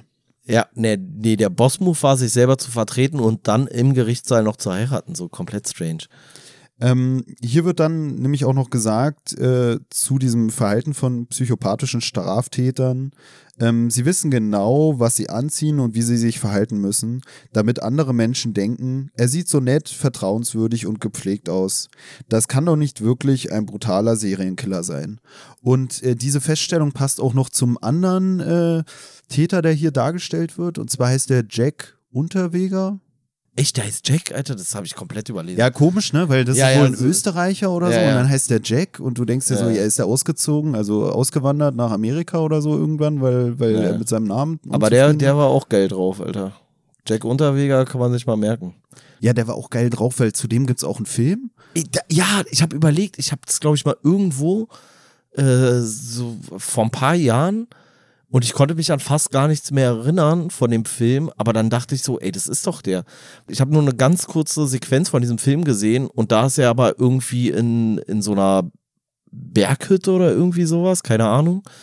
Oder irgendeiner Hütte auf jeden Fall, so ein bisschen ärmliches Haus und chillt da mit seinem Großvater. Und der Großvater soll auch so ein bisschen so ein Herumtreiber, sage ich mal, und Kleinkrimineller gewesen sein, bei dem er da aufgewachsen ist, der halt einerseits halt irgendwie immer mal wieder so Diebstähle begangen hat oder sowas, aber der auch äh, sich die eine oder andere Dame zu seiner äh, sexuellen äh, Freude mit nach Hause genommen hat und die dann aber im Bett von dem, von seinem, von seinem Enkel da weggemacht hat. Also auch so richtig strange. Und dann halt auch wieder das übliche Gewalt, wenig Orientierung in der Jugend und dann halt diese Sexualisierung im Kindesalter, die da stattgefunden hat. Ja, und bei diesem äh, Unterweger ist es dann auch so, dass der sich bei irgendwelchen gesellschaftlichen Gruppen, sage ich mal, anbietet, als er dann da in Haft kommt, nachdem er irgendwie mehrere Morde an Frauen begangen hat. Bei ihm ist es aber nicht so, dass er es auf so einer äh, religiösen Schiene macht, wie die anderen Täter, sondern auf so einer intellektuellen. Also er präsentiert sich halt irgendwie der Presse oder so oder Journalisten gegenüber als so ein sehr intellektueller Typ. Ähm, beeindruckt auch eine Journalistin damit, dass er irgendwie so ein äh, Hermann Hesse, fand ich irgendwie auch lustig, ein Hermann Hesse-Gedicht irgendwie äh, eigentlich abschreibt und ihr zuschickt und so tut auch, als wäre es so von ihm. Ja, wo und keiner merkt es auch, war. Du denkst auch so, hä?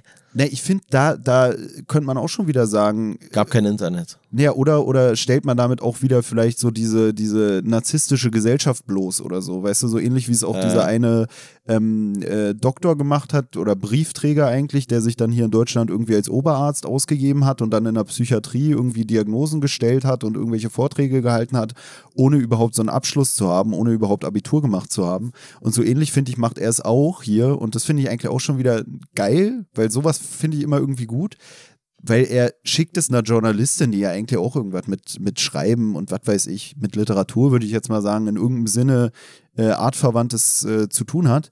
Und dann schickt er den Hermann Hesse-Gedicht und die fällt drauf rein und haufenweise andere Leute scheinen ja. auch erstmal drauf reinzufallen, dass er ja so ein intellektueller und schreibbegabter Typ sei oder so, dass, dass die ihn dann da hochhypen wie sonst was. Also er hat wohl auch scheinbar ein gewisses äh, rhetorisches Talent. Talent. oder so, genau. Hier wird auch gesagt, dass er auch Bücher wohl veröffentlicht hat über seine eigenen Taten, die auch ähm, gerade deshalb faszinierend sind, weil seine psychopathische Art da auch im Schreibstil irgendwie rüberkommt.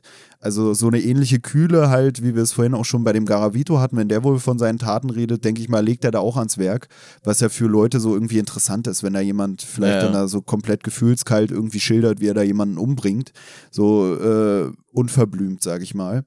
Und äh, ja, bei dem ist es auch so, dass der dann so einen so einen Rückhalt kriegt äh, von halt intellektuellen. Und führt ja sogar dazu, dass, also er sitzt ja dann im Gefängnis wegen Mordes an, ich glaube, noch Prostituierten auch, bin ich mir jetzt nicht mehr sicher. Ja, generell war der viel auch im Rotlichtmilieu irgendwie unterwegs. Ich glaube auch schon durch seinen Großvater oder so, mit dem ja, er ja, genau. aufgewachsen genau. ist, irgendwie beeinflusst. Hat dann selber da auch viel so Zuhälterei und sowas betrieben. Ähm, ist auch sowas, was hier dann geschildert wird, was vielleicht auch wieder so ein bisschen in diese Loverboy-Richtung irgendwie passt oder generell Toyboy Zuhälterei, so mäßig, ja. dass man sich da irgendwie so Frauen angelt, die dann alles für einen tun würden und man schickt die dann auf den Strich und sowas, was halt hier auch passt. Ja. So dieses, äh, dass gesagt wird, so Psychopathen suchen immer den Kick und können sich nicht mit einer, mit einer Liebesbeziehung sozusagen abgeben und ähm, nutzen halt die, die Gefühle anderer Leute für sich aus. Naja, auf jeden Fall sitzt er da im Knast, weil er halt eine Frau ermordet hat. Und zwar indem er sie mit ihrem eigenen äh, BH erdrosselt hat. Und trotzdem kann er irgendwie die Öffentlichkeit oder zumindest einflussreiche Leute in der Öffentlichkeit für sich so sehr gewinnen, dass die ihn sogar dann dabei unterstützen, dass er vorzeitig entlassen wird. Und er wird dann halt auch entlassen und das führt dann aber dazu, dass er relativ schnell wieder in seine alten Muster verfällt und dann sofort eigentlich, oder weiß ich nicht, so ein halbes Jahr danach, dann ist ihm das schon wieder nicht mehr genug Aufmerksamkeit oder wie auch immer.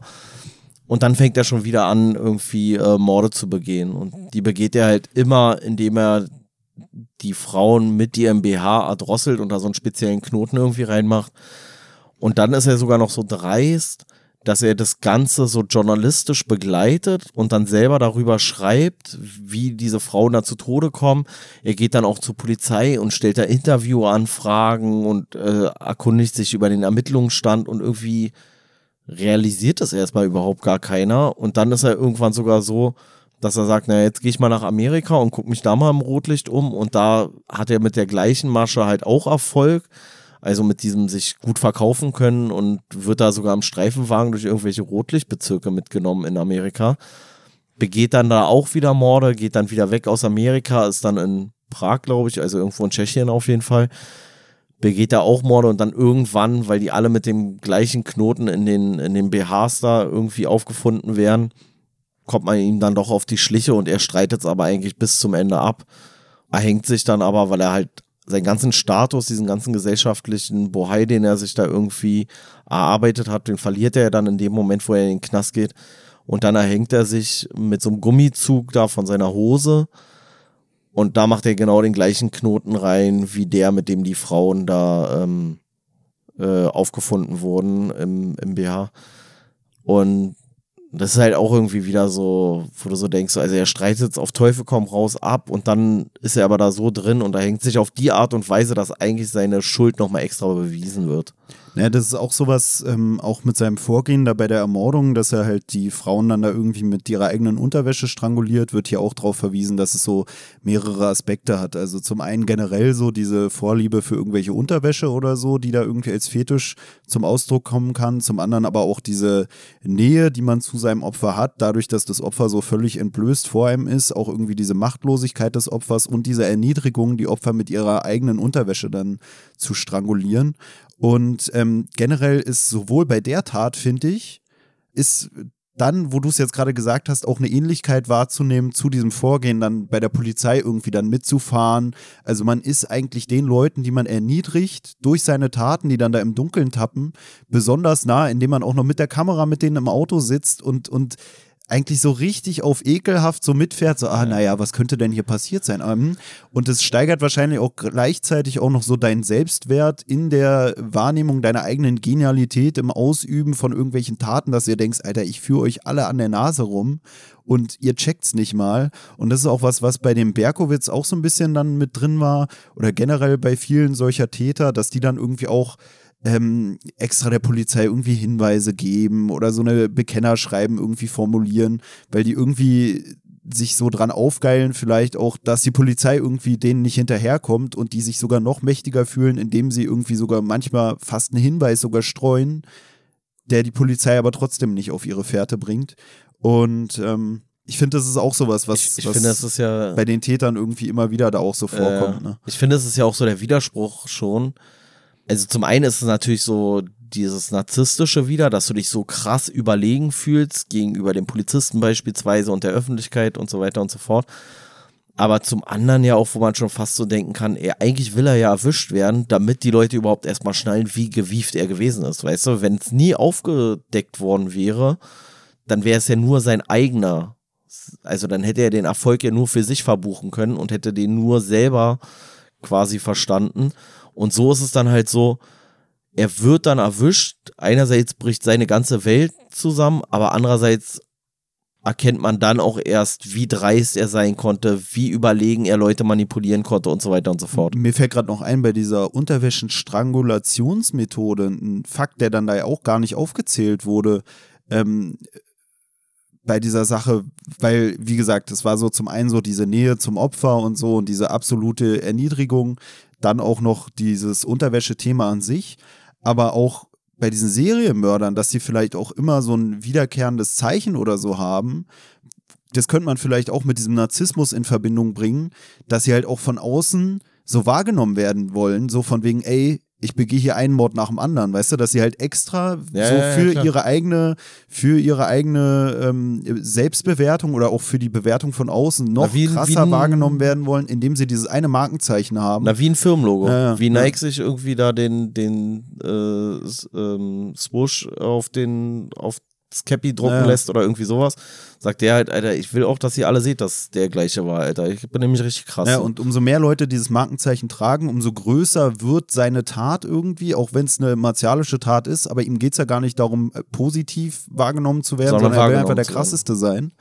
Und ähm, ja, ist halt irgendwie auch schon wieder lustig, weil wie du schon sagst, eigentlich trägt es ja auch dazu bei, dass du deine Fährte vielleicht schwieriger zu verwischen machst für dich selber, ne? Dass du halt immer so dein wiederkehrendes Zeichen hast, was ja bei ihm dann auch zum Verhängnis wird, dass man sagt, ey, wir haben hier den entlassen, dann ist hier irgendwie kurze Zeit drauf äh, in Wien oder so eine Prostituierte umgebracht worden mit so einem Knoten, dann äh, ist der zufälligerweise in Amerika unterwegs, da passieren die gleichen Taten mit den ähnlichen Knoten und so, so klärt sich das dann ja auch auf.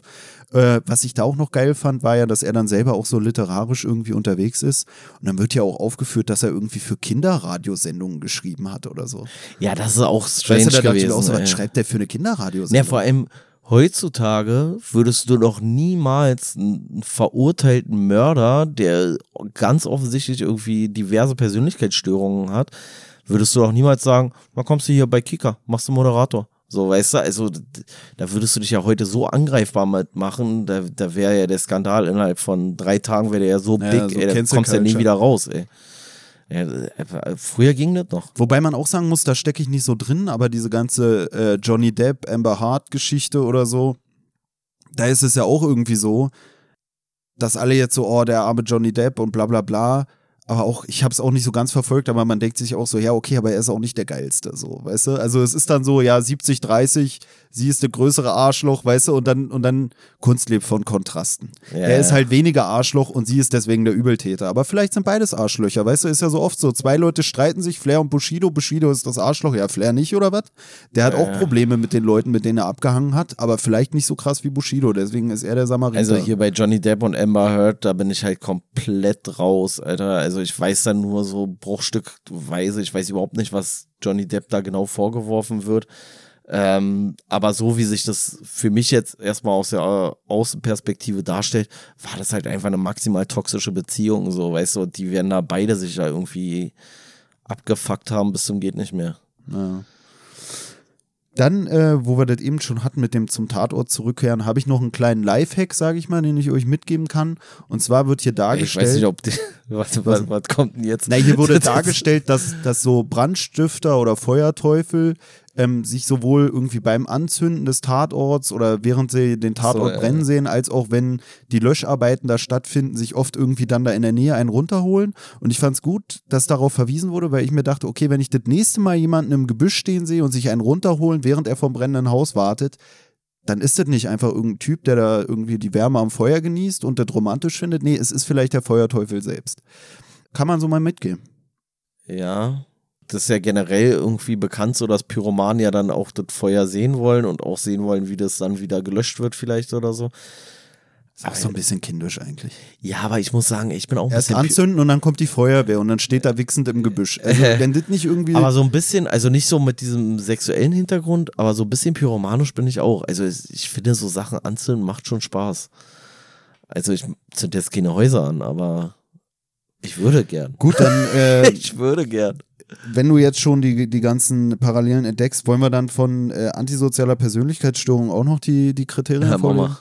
Also es wird ja, wie gesagt, gesagt, dass Bei sowohl Psychopathismus antisoziale... ist es gar nicht, wa? Da haben sie es nicht schon mal so aufgelistet, glaube ich. Oder? Nee, weil äh, Psychopathismus ja auch nicht irgendwie eine Persönlichkeitsstörung an sich ist, sage ich mal, sondern ähm, so, ein, so ein Zusammenspiel, wie sie es ja auch sagt, von Ah, okay. ähm, antisozialer Persönlichkeitsstörung und diesem Narzissmus-Ding. ah, okay. Also ich habe auch noch nie so äh, Psychopathie-Diagnosekriterien irgendwo so aufgelistet gesehen, muss Ah, ich okay. ehrlich sagen. Ähm, Mensch, habe ich wieder was gelernt in unserem Podcast hier. und hier wird aufgezählt, also es werden zwei verschiedene Diagnose-Manuale irgendwie angeführt. Zum einen gibt es das äh, DSM-4 oder DSM-5 und das ICD-10. Also es unterscheidet sich. Das eine ist irgendwie das amerikanische System, das andere hier das äh, europäische, sage ich mal. Und ähm, da wird hier nach dem einen Diagnosesystem ähm, gesagt, dass zum Beispiel eine der Eigenschaften, die vorliegen muss, bei jemandem mit einer antisozialen Persönlichkeitsstörung, dass er kaum bis gar kein Mitgefühl hat.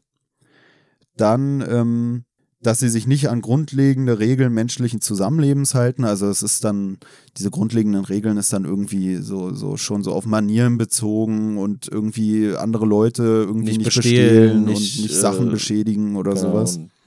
Nicht schlagen und so weiter und so fort. Dann, ähm, dass sie Schwierigkeiten mit festen Beziehungen haben. Das ist ja auch so das, was wir eben bei dem Unterweger dann da äh, aufgelistet haben oder aufgelistet hatten. Dann, dass sie schnell wütend und ärgerlich werden oder verärgert werden und dass sie unangemessen schnelle und heftige Reaktionen dann auch zeigen. Das war auch hier so ein Dings bei dem, wie hieß er, Berkowitz oder wie der da hieß er. Da wird halt auch beschrieben, dass er dann irgendwann da im Gerichtssaal sitzt und ich weiß gar nicht mehr, was genau, aber dann sagt die, die Mutter eines der Opfer, sagt irgendwas und er regt sich dann so impulsiv darüber auf und so unkontrolliert, dass er die, das Opfer halt als Hure bezeichnet, da so im Gerichtssaal, obwohl er sich eigentlich ja darüber im Klaren sein muss, dass es halt negativ ihm ausgelegt werden wird, wenn er sich so äußert. Und das passt jetzt auch wieder hier zu dieser antisozialen Persönlichkeitsstörung, so dieses unkontrollierte Verhalten äh, entgegen möglicher Konsequenzen zu handeln. Ja, es passt auch ein bisschen zu dem nächsten Punkt, wo es heißt, dass sie irgendwie nie Schuldgefühle haben und dass immer andere Menschen oder Umstände die Schuld tragen. So, weißt du, so, Ja, auch so dieses von wegen, ja, wenn ihr euch nicht so verhuren würdet, dann müsste man gar nicht so auf euch reagieren. Weißt du, auch so dieses so, die verhalten sich genauso, wie seine Mutter es getan hat und seine Mutter hat äh, dafür gesorgt, dass sein Leben so äh, den Bach runtergeht oder so ein unglückliches Leben ist. Also sowohl da gibt er ihr die Schuld, als auch, dass er so einen Leuten halt die Schuld gibt oder so eine Leute kollektiv irgendwie anklagt für das, was ihm in seinem Leben widerfahren ist. Ja, und dann gibt es hier noch so einen Punkt, dass die sich meistens angespannt oder gereizt fühlen. Also was ja auch so ein bisschen dann wieder passt mit diesem schnell hochgehen und schnell verärgert Ja. sein und und und. Ja. Ach, und äh, dass sie oft äh, Rechnungen und Schulden nicht bezahlen. Okay, jetzt bin ich beruhigt, weil Rechnung und Schulden bezahle ich, obwohl, aber meistens schon. Ähm, aber Also- ansonsten weiß ich nicht, ob der Rest nicht doch bei mir ein bisschen reinhaut. Wenn ey. drei der Punkte zutreffen müssen, damit man es hat, Pelle ist froh, dass der eine nicht zugetroffen hat. Nee, ich weiß jetzt hier gar nicht, wie viele zutreffen müssen, aber ich habe Nee, ja auch gesagt, es sind ja auch zwei verschiedene äh, diagnostische Systeme, die hier Ja, ja, so das, mit äh, reingeflossen sind. Deswegen habe ich jetzt keine Zahlen dass, angegeben. dass ich vier von fünf Punkten erfülle, hat da äh, keinerlei Relevanz. Nee, ich habe auch schon wieder vergessen, was die ersten vier waren, deswegen. Ist ja auch geil, wenn man überall scored, wa? Ja, ja. Ich habe einfach alles. Äh, Hast du eine Persönlichkeitsstörung? Nee, nicht eine. ist eigentlich auch schon wieder lustig, ne? wenn du irgendwie so, wenn du jetzt so einen, so stark ausgeprägten Narzissmus hast, dass du immer in allem der Beste sein willst und dann bei so einem äh, Tester, sage ich mal, dann sogar da das Gefühl hast, ich muss alles abräumen, egal ob es zutrifft oder nicht. Ich muss alle dafür, ich muss der Vorzeige Geisteskranke sein oder so. Weißt du, was ich meine? Ja, na, das Krasse ist ja auch, du kannst ja auch, und das ist ja auch ein krasser Punkt, sag ich mal, jemand, der da wirklich hart unterwegs ist, so wie dieser Bundy, weißt du, wenn du dann da siehst, siehst wie der im Gerichtssaal auf, auftritt, du kannst ja auch die Person, die dich irgendwie äh, diagnostizieren soll, so um den Finger wickeln, dass sie am Ende macht, Ja, was ja. du willst, weißt du, dass sie dir dann das Gut, Gutachten schreibt, was du brauchst, oder dass sie vielleicht am, am Ende sogar mit dir irgendwie eine Beziehung eingeht, wie wir es ja auch schon hatten, oder wie es ja auch bekannte Fälle gibt von irgendwie äh, Knastwärterinnen, die dann damit irgendeinen Ja. Gefangenen durchbrennen oder oder oder. Aber das führt ja auch hier dieser äh, Berkowitz, der führt das ja dann auch auf. Also der entwickelt dann so einen Briefwechsel, äh, als er da im Knast sitzt, mit einem seiner Psychologen. Und den respektiert er wohl auch so einigermaßen, obwohl der Psychologe eigentlich attestiert hat, dass der schuldfähig ist und nicht komplett so wahnsinnig, dass er für schuldunfähig erklärt werden würde. Und der führt dann halt mit diesem Berkowitz einen Briefwechsel und in diesem Briefwechsel äh, sagt der Berkowitz dann auch, dass er diesen einen anderen Psychologen überhaupt nicht ernst nehmen kann, so in die Richtung, weil äh, er musste nur einmal vor dem weinen oder der musste sich nur einmal irgendwie äh, schlecht darstellen und dann hat er den anderen Psychologen da schon zu Tränen gerührt. So, also er sagt dann halt auch umgekehrt kann er die Leute halt auch nicht ernst nehmen, die ihm irgendwie alles abkaufen. Naja, und das ist auch sowas, was ich auch in der Psychiatrie auch feststellen konnte, dass es manchmal auch vielleicht so Diagnosen gibt, die so ein bisschen so ein, so ein Trend sind. Weißt du, so, so äh, ist ja im Borderliner. Endeffekt. Ja, ja, und es ist im Endeffekt sowas ähnliches wie auch, äh, wie ich es ja auch immer kritisiere, bei dieser Identitätsgeschichte, weißt du, dadurch, dass du jeden dazu zwingst und dadurch, dass es irgendwie was Besonderes ist und was Hippes ist und auch wieder diese Selbstdarstellungssache, man will was Besonderes sein in so einer Welt, wo äh, die, die, oder in einer Gesellschaft, die so individualistisch ist, du willst dich von den anderen unterscheiden und dann kommt so ein neues Ding auf und alle sind Mann und Frau, aber nein, ich will das und das und das und das sein und man identifiziert sich als irgendwas, was einfach kein anderer ist um, um sich einfach wieder von der Masse zu unterscheiden, weißt du? Und das ist für mich deswegen auch sowas, was so ein Trend ist irgendwie, wo ich dann auch oft mich frage, ob das wirklich so real empfunden ist oder ob es vielleicht wirklich einfach de, de, de, diese, dieses Bedürfnis ist, anders zu sein, besonders zu sein, weißt du? Und ja, wie du schon sagst, so bei Borderlinern, das hatten wir richtig viel, dass ähm, man bei manchen Patienten da dann sogar festgestellt hat, als sie beim letzten Mal die Diagnose nicht bekommen haben, haben sie beim nächsten Mal dann beim Fragebogen nochmal ein paar andere Sachen mit angekreuzt. Was macht jetzt nochmal genau, was macht so Borderliner aus? auch Problemverhalten, Problemverhalten. Ja, irgendwie Gefühl der inneren Leere, dieses selbstverletzende Verhalten spielt auch viel Ah, mit okay. rein. Ähm, irgendwie so, ein, so eine ja, so ein, so, ein, so ein idealisiertes Bild der großen Liebe und, und, und, und, und auch recht theatralisches Verhalten und was weiß ich. Da gibt es Okay. irgendwie 15 Punkte, glaube ich, die da zutreffen können. Okay. Wenn ich es nicht gerade sogar mit der antisozialen Persönlichkeitsstörung verwechsel, das könnte sein. Aber auf jeden Fall dieses Gefühl der inneren Leere und so, das war alles Ja, bei ja. Borderline.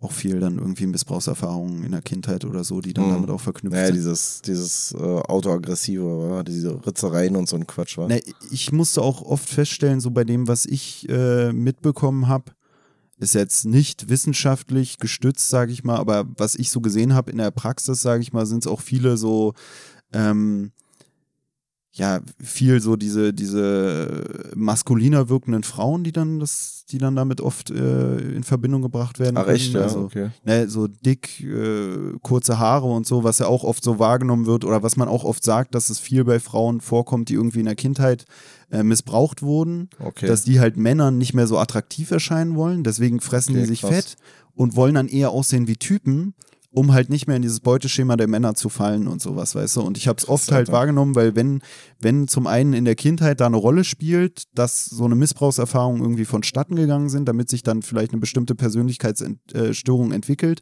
dann sind es vielleicht dann auch viel so Leute, die durch so ein Verhalten dann versuchen, nicht mehr attraktiv zu erscheinen für die Täter und gleichzeitig dann auch so eine Störung entwickeln. Okay weißt du, krass. aber Ja, ja. das habe ich nur oft gesehen, dass es Ja. halt wirklich so ein, so ein klassisches Bild irgendwie gab, so kurze Haare, dicker, dies, das, jenes. Ähm, Okay. Ja, wie man so sagt, um sich so einen Schutzpanzer anzufressen oder sowas. Naja. Richtig übel, ey. Da stecke ich nicht so drin in der Materie. Ey, jetzt, ey, ey zum Glück ihr Aufgrund gerade des diesen- Schutzpanzers, diesen der dich abhält. ekelhaften Blick nicht sehen, den Tobi mir gerade zugeworfen hat, ey, wirklich. Da hat er sich richtig einen Kommentar noch verkneifen müssen, ey. Ja, und Pelle hat sich die ganze Zeit selbst befriedigt vorhin, als es um die Straftäter ging und was sie alles gemacht haben. Und Nee, die das stimmt Knoten nicht. Das stimmt nicht. Also da möchte ich mich wirklich von freisprechen.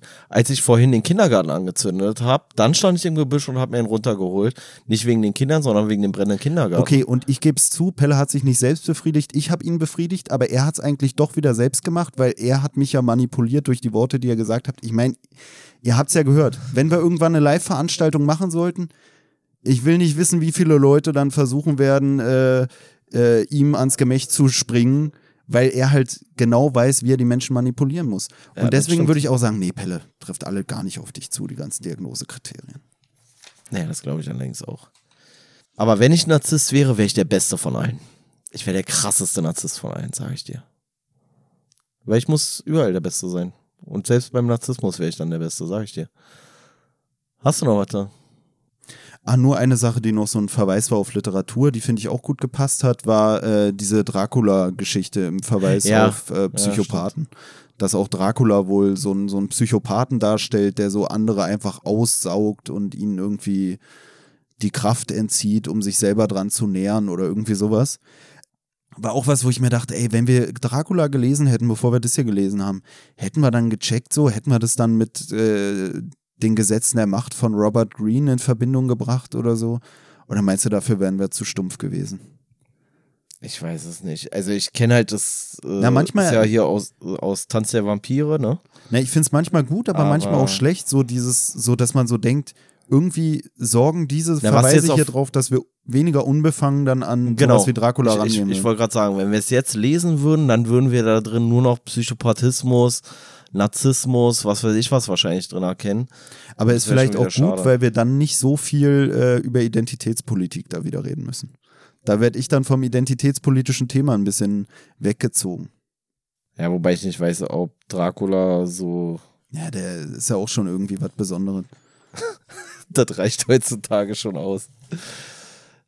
Wollen wir dann, Ja, äh, also eigentlich bin ich ja immer nicht so der, der abbinden will, aber Nee, diesmal will ich, machen. ich hab nicht mehr. Ich glaube, ging auch schon wieder eine ganze Weile. ja, aber das ist ja egal. Bei uns geht es ja einfach ums Gespräch an sich und nicht darum, dass wir damit besonders groß oder erfolgreich werden müssen, oder? Eben. Genau. Ähm, aber lang muss es sein. Lang muss es sein, weil wir viele wichtige Sachen mal zu sagen Wenn haben. wir Lydia Benecke nicht in Titel machen, dann liegt es nicht daran, dass wir uns nur an Mark hochziehen wollen, sondern daran, dass wir es wirklich vergessen haben, Lydia. Weißt du, ich frage mich auch, wie nimmt sie das eigentlich wahr, dass wir hier gerade eigentlich ihr ganzes Kapitel äh, durchgequatscht haben? Weißt du, ich frage mich das manchmal und scheinbar hat die ja irgendwas von uns mitbekommen. Weißt du, sie beschwert sich so daran, dass die Leute sich an ihrem Werk so ein bisschen hochziehen. Ich muss aber auch sagen, wir haben diesmal eigentlich gar nicht auf Marc Benecke verwiesen, weil man halt auch beim Lesen und Man beim hat das Gefühl, das hat nur Lydia Ja, Benecke ja. geschrieben. Und ich glaube, der Hauptaspekt, den der Für mich Benecke ist dazu. auch bis jetzt, wenn wir so gegenüberstellen, Hitler-Kapitel und das Kapitel. Bei Hitler wurde es am Ende erst spannend, als es diese psychologischen Themen Ja, genau. angegangen hat. Und jetzt äh, hauptsächlich Lydia Benecke. Wenn ich jetzt einen Zwischenstand angeben würde, würde ich sagen 2 zu 0 für Lydia Benecke. Die Kinder, Sorgerecht müsste an sie gehen, weil sie ist die bessere Frau. Mensch. Frau Mensch. Nee, aber- Vor allem ist sie, glaube ich, gar nicht Mutter, aber äh, keine Ahnung, weiß ich nicht. Ähm, ja, Vielleicht Wurst. ist sie auch Vater, stimmt. Ja, ja, oder was Sie dazwischen. ist einfach der bessere Mensch. Vielleicht ist sie einfach Eltern. Nee, aber das alles. muss ich wirklich sagen. Bisher habe ich das Gefühl, es steckt mehr Arbeit von ihr drin und die Arbeit ist auch die bessere gewesen. Ne, ich habe das Gefühl, dass er eher so diese, diese Leute da zusammenträgt oder sowas. Oder mit dem Garavito hat er ja auch das Interview geführt. Und ich weiß nicht, ob mit dem anderen auch. Bin ich mir jetzt nicht sicher. Ähm, mit dem Berkowitz oder wie der hieß. Und er hat eher so diese, diese Sachen irgendwie so, seine Wahrnehmung in Bezug auf was Bestimmtes äh, da geschildert oder den Fall als solchen, aber diese ganzen psychologischen Einschätzungen sind, glaube ich, nur von ihr. Ja, ich glaube auch, es ist so ein bisschen, ähm, um halt mit seinem Namen Bücher zu verkaufen. Und ich glaube, diese Fälle, die hier geschildert werden, sind auch Sachen, so mit Hitler haben wir ja schon drüber geredet. Wahrscheinlich hat er schon tausendmal das irgendwo erwähnt. Wahrscheinlich in fast jedem Buch, was er veröffentlicht, wird mal drauf verwiesen als Aufhänger, damit man auch noch Hitler in den Titel schreiben kann.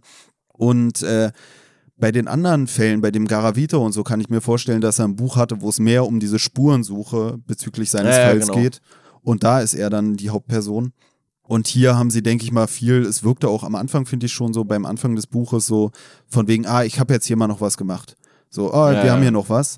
Und ich glaube, da war es dann ganz praktisch, dass er äh, eine Partnerin hat oder hatte, die im ähnlichen Bereich unterwegs ist, so was so Kriminalität und was weiß ich angeht, damit man es nochmal unterfüttern kann. Na, Und er ich halt glaube sogar, das ist eigentlich sogar das Spannendste am Ganzen. So, ich glaube, nur Marc Benecke, diese Fälle so biologisch wäre gar nicht so geil, aber diese psychologischen Komponenten, Ja. die sind halt diese Themen, die die Leute Ja, die interessieren. sind, das sind auch die Sachen, die den, das eine ist mehr dieses Unterhaltung und, sag ich mal, Gruselfaktor und diese, dieser psychologische Aspekt ist halt eher so dieser, der Mehrwert, der eigentliche Mehrwert, finde ich so, ne? So, also dazu ist ja im Prinzip jetzt hier exemplarisch. Hier ging es jetzt viel um Narzissmus, um Psychopathismus und so. Ich weiß nicht, worum es dann später geht. Wahrscheinlich noch mal irgendwann so mehr so um sexuelles, um, um triebhaftes Verhalten in Bezug auf Sexualität oder was auch immer, ja egal. Ähm, aber das, was ja den Mehrwert liefert, ist ja eigentlich die psychologische Betrachtung der Täter. Naja, und um auch nochmal endgültig jetzt zum Ende der Folge den Teufelskreis zu schließen, ist halt, finde ich, auch wieder dieses Ding, ähm, dass hier dargestellt wird, wie diese Dracula-Sache, so der Dracula, der da, der böse Baron, der da alle aussaugt und äh, schön in seinem Prunkschloss lebt. Und die Lydia Benecke beschwert sich über den Verlag, der ihre Sachen dann nutzt, um sich zu bereichern und sie nicht mal erscheinen lassen will. Das ist ja genau dieses, was du auch bei, bei Power, die 48 Gesetze der Macht von Robert Greene hast. Lass andere für dich die Arbeit machen, aber streiche die. Lorbeeren ein. Stimmt Das eigentlich, ist genau das, was hier im Buch stattfindet und genau so ein Verhalten, was Wird durch den auch, Verlag, der Verlag will doch Genau. damit die Kohle machen und benimmt sich genauso Genau. ekelhaft. So. die ja, machen, legen eigentlich auch so ein Verhalten an den Tag. Und ja, und sie ist eigentlich, sie nimmt sich ja scheinbar selber auch als so ein Opfer wahr.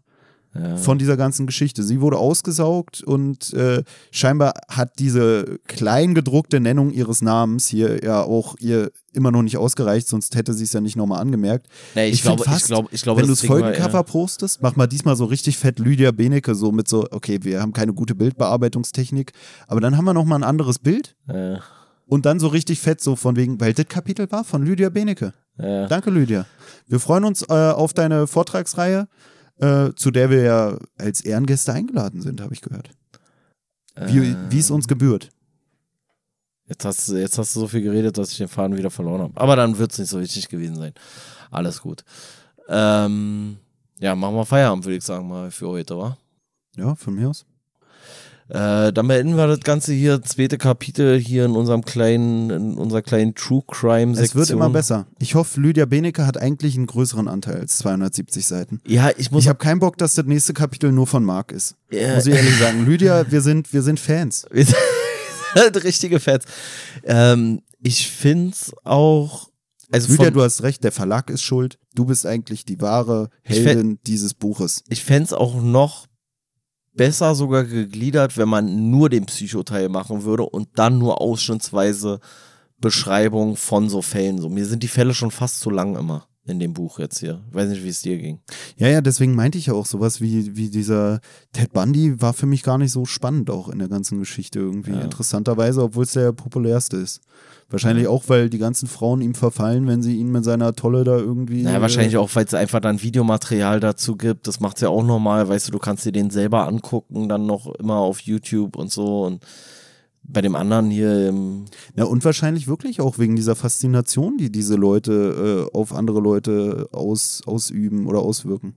ja, Ist ja eigentlich auch wirklich lustig, weißt du, man, man, man sagt so, ey, das ist so der krasse, charismatische Typ, der die ganzen Menschen für sich begeistert hat, guckt sich das gespannt an und sagt, ach, das kann ich gar nicht verstehen, dass die Leute da so ein Interesse dran hatten an diesem, also das kann ich ja gar nicht verstehen. Aber mach mal die nächste Serienkiller-Doku an. äh, Gut. Naja, wie dem auch sei. Ähm, wir beenden die ganze Nummer hier für heute. Wünschen euch noch ein schönes Restwochenende, wenn ihr das hier gleich am Samstagnacht, Sonntag, wann auch immer euch reinzieht. Äh, eine angenehme Woche, bleibt stabil. Eure stabile Seitenlage.